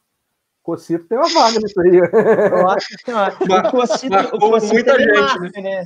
Só que o Cocito ele marca, mas ele marca na pele de quem ele tá marcando, literalmente, né? Deixa sempre uma trava ali, né? Uma marquinha de chuteira, pá. Agora, uma passeada ali pelo Nordeste, o Pedro Lomar pediu pra gente falar de Bahia Esporte. Bahia, para mim, é o Bobô. Eu não... É. é o Bobô. É o cara aí da. Bahia é Bobô, né? É, para mim é o Bobô, não, não, não vejo. É, o, o, time... esporte, o esporte eu vou ter dificuldade. Para mim é o time inteiro de 87. Da Série B? Não, do, do campeão brasileiro. Né? que a justiça considera, né? A gente o tá no esporte, tinha país. um Zico. o esporte tinha um Zico também. Tinha um jogador que chamava Zico. Tinha. Aquele time de 87, campeão brasileiro, tinha o Zico. É uma coisa eu garanto, o Zico foi campeão brasileiro em 87. É. Eu não Pois tenho é. a menor dúvida Esse não disso. tem dúvida. É, por Tinha o- isso que o tinha o 87 é um Robertinho ano, é um ano zicado, naquele- né? 87. naquele time também. brasileiro. Robertinho? Robertinho, campeão carioca pelo Fluminense em 80. Tava naquele time do, do, do, do esporte campeão de 87, junto com o Ribamar. É do, do, do esporte que eu vou me lembrar aqui mais recente, um cara que foi, pô, foi bem importante na Copa do Brasil foi o Enilton. Não sei se ele tem status de ídolo lá na. na- de, de grande ídolo, mas é um cara que, que foi muito importante na conquista da Copa do Brasil contra o Corinthians. Cara, eu acho, eu acho que mais recente do esporte dá pra Diego falar do Magrão, Souza. né? E o Diego Magrão, Souza. Magrão. Durval, É, é. talvez também. É, mas eu Durval, acho que o Magrão, o Magrão, pelo tempo que fica, e assim, é um, um baita de um goleiro, né? Sim. Tipo, estando em conquistas importantes, não sei se é o maior ídolo, mas é um cara que, que, que tem um nome marcado lá no esporte, né? Sim, é. O Magrão é um. É, o Magrão tem esse tamanho lá no esporte, né? É, A gente percebe que ele, ele, ficou, ele ficou gigante, ele continuou gigante, inclusive, né? É verdade. O... E para encerrar, vamos, vamos subir um pouquinho. Pô, eu tinha que ter passado pelo Goiás, cara. Vamos falar do Goiás rápido, então. Goiás, eu não passei pelo Goiás. Mas, Túlio Maravilha? Tem o Baltazar, né? Baltazar. É, o, o Baltazar. é. E tem um outro cara muito identificado, que para mim ele é goleiro do Goiás até hoje, que é o Arley. É o Arley. É o- Ele continua sendo o, o titular do, do Goiás e o reserva continua sendo o Rodrigo Calaço, um cabeludo. O Arley, o Arley é o goleiro do Goiás até hoje, o Lauro é vo- volante do Juventude. né? É, a gente po- podia evitar esse assunto de juventude. Goiás, inclusive, o Flamengo gosta de contratar um jogadorzinho do Goiás, né? Souza. É, não, acho que não, acho que o Botafogo gosta mais, cara. Eu- Botafogo outro dia eu tava lembrando, nossa, o Botafogo adora, Túlio, é, os dois Túlios, né? Absurdo, né? É incrível como o Botafogo gostava de Túlio na década de, de 90 e de 2000, né? O Botafogo teve um- os, os dois Túlios, depois teve o Túlio Souza mais tarde. Então, Sim. né? Ô, Daí cê- pra, pra fechar, nosso convidado especial, eu quero deixar uma pra ele aí. Quem é o maior ídolo do Tupi? Toledinho, Ademilson ou Alan Taxista? Ah, não, eu, acho que tem gente até na frente do bem, gente na frente do Alan, mas eu acho que o Toledo, né, cara? O Toledo, o Toledo transcende tudo, né? O Toledo trabalhou no clube como, como praticamente todas as funções do clube ele trabalhou. É o cara que tem mais gosto na história do Tupi, é o cara que tem mais títulos na história do Tupi, é o cara que tem mais jogos pelo Tupi, é o cara que é, jogou contra o Pelé, né? É, faz parte do, do time do Fantasma do Mineirão. Acho que é, pô, até o, até o genro dele jogou no Tupi, o Júlio Maravilha, e o neto dele jogou no Tupi. Então, pô, o Toledinho, acho que ele zera o joguinho Fora- também. Fora que, pelo menos na. É mais na- unanimidade que o Zico, pô. É, não, mas é. Não, e na, na o nossa época. de- jogou por outros clubes, né? O Toledinho jogou só no Tupi. e na Eu tô- nossa tô época de faculdade, Eu tô né? preocupado com o futuro do Tupi, porque se o bisneto dele jogar com 5 anos de idade, ele não vai ter jeito, não vai sair do buraco. É, pois é. Complicado, complicado. A situação do Tupi, infelizmente, está bem complicada e nebulosa. É verdade. Galera, vou encerrar. Pô, passamos muito do tempo, mas foi legal demais. Muito show mesmo. Eu vou, vou deixar a palavra aqui com o nosso amigo da internet ruim, que caiu, é, voltou, caiu de passa novo. Isso é porque ele contratou um plano E, e ainda tô ouvindo vocês mal, tá? É, tem 10 dias que ele falou comigo que contratou uma internet de outro mundo, deu para ver, demorou até chegar o sinal. Serginho, obrigado mais uma vez aí pela participação. É, deixa aí a sua, sua mensagem final. Ah, Eu vou, eu vou limitar um pouquinho meu boa noite, Paulo, porque realmente tá, tá difícil aqui. Eu, acabou virando um esforço e que valeu muito a pena, porque é muito legal participar. Eu agradeço o convite. Se você precisar, estou às ordens. Brunão, prazer estar contigo de novo, pela segunda vez aí. Outro Bruno, prazerzaço, camisa do Borussia me, me agradou de cara. Tamo, tamo junto aí. Precisar, Pepa. Tamo junto, um abraço, cara. Eu fiquei emocionado com o beijo. Mas é isso, cara. Bruno Guedes, começar com ele. Brigadão mais uma vez, cara. Sei que é um dos caras aí que tem, tem ajudado esse negócio a dar certo. Sei o Douglas, né, que tá, tá lá no Uruguai e, e sempre complicado o Douglas participar, mas sempre quando ele puder, ele vai vai estar tá aí com a gente de novo. Valeu aí pela, pela participação, pela, pela, pelos links que você mandou para a gente trabalhar essa pesquisa aí. Ah, valeu, Knop. Foi o papo muito legal, assim, duas horas que passaram no, no, num instante, né? É, e assim, esse, essa, essa questão da lista, assim, que a gente acabou conversando de, de, de colocar como tema, é assim, é isso, a gente não vai chegar aqui a nenhuma conclusão e ninguém aqui está querendo vender a sua, a sua ideia como melhor que as outras, e a galera está colaborando ali na, na, nos comentários, um monte de gente lembrando de outros jogadores e, e falando de, de, de, ídolos e de construção de ídolos. É, mas é um tema muito bom, e assim, é um tema muito que é isso aqui que a gente quer fazer, né? Que é um, um boteco mesmo. A gente está sentado aqui trocando ideia como se a gente estivesse numa, numa mesa de bar, né? pouco mais guardando a, a distância social recomendada pelos órgãos de saúde do mundo. É, mas, cara, um prazer, um prazer falar de novo com o Serginho, falar contigo, Knop, um prazer hoje, principalmente, falar com o Bruninho de novo. Faz muito tempo que a gente não entra numa, numa resenha que não seja no, no boteco para valer, é né, Bruninho? Cara? Um, um abração aí para você. Valeu, cara. E antes de eu passar a bola para o Bruninho, eu quero agradecer também a presença do Leone, cara. O Leone Pissurno, que participou aqui com a gente também no início lá do chat. E é um dos convidados aí nas próximas semanas. Vou combinar com ele, ele vai, vai participar com a gente. Ele é lá da terra do Bruno, né, de Petrópolis. E vem participar com a gente aí mais, mais, mais para frente também. Bruninho, brigadão, cara. Pô, prazerzão te ter aqui com a gente. Sempre com ótimas, ótimas palavras aí para a torcida. Apesar do seu tricolor botafoguense. É, pô, tô, tô com dificuldades duplamente aí, né? Históricas sobre Botafogo e Fluminense. Mas fico muito feliz, o, o, o Knop, pela participação. Quando o Bruno comentou comigo, não hesitei. Um projeto muito bacana e, sobretudo, para levar um pouco mais de, de conforto para as pessoas em casa, um pouco mais de distração num momento tão complicado que esse da pandemia que vai passar. E, eu, igual eu te falei, cara, assunto de, de ídolo eu acho que me chama muita atenção. Acho muito bacana discutir, porque a gente falou uma imensidade, uma, uma imensidão de, de coisas aqui é, sobre jogadores, clubes, perfis diferentes de torcedor. Então, acho que isso contou demais. Agradeço pela participação, agradeço aí o Serginho, prazer, Serginho, ao Bruno também pelo contato, pelo convite. O Bruno é, é, eu, eu, achei que ele até discordou pouco. Quem conhece o Bruno Guedes, eu acho que ele discorda mais. Eu acho que ele está bem mudado. Ele, ele, discordava muito mais lá no, nos idos de 2007, 2008. Hoje ele ainda discorda, mas nada perto do, daquilo que era. Abraço a todos. Tô tomando, tô tomando calmante para por causa do Vasco, muitos anos já. Ah, é, tem isso também. É, tem isso. É, é, galera, valeu, brigadão mesmo com certeza, sem olhar número aqui, eu tenho certeza que hoje foi o recorde de, de visualização nesse primeiro momento. Semana que vem tem mais, na quinta-feira, horário a definir. É... tabela, tabela de campeonato carioca, né? A definir. Ah, é. o, o Rubens Lopes ainda não me confirmou que hora que vai rolar. Mas valeu, brigadão todo mundo aí, galera que participou no chat.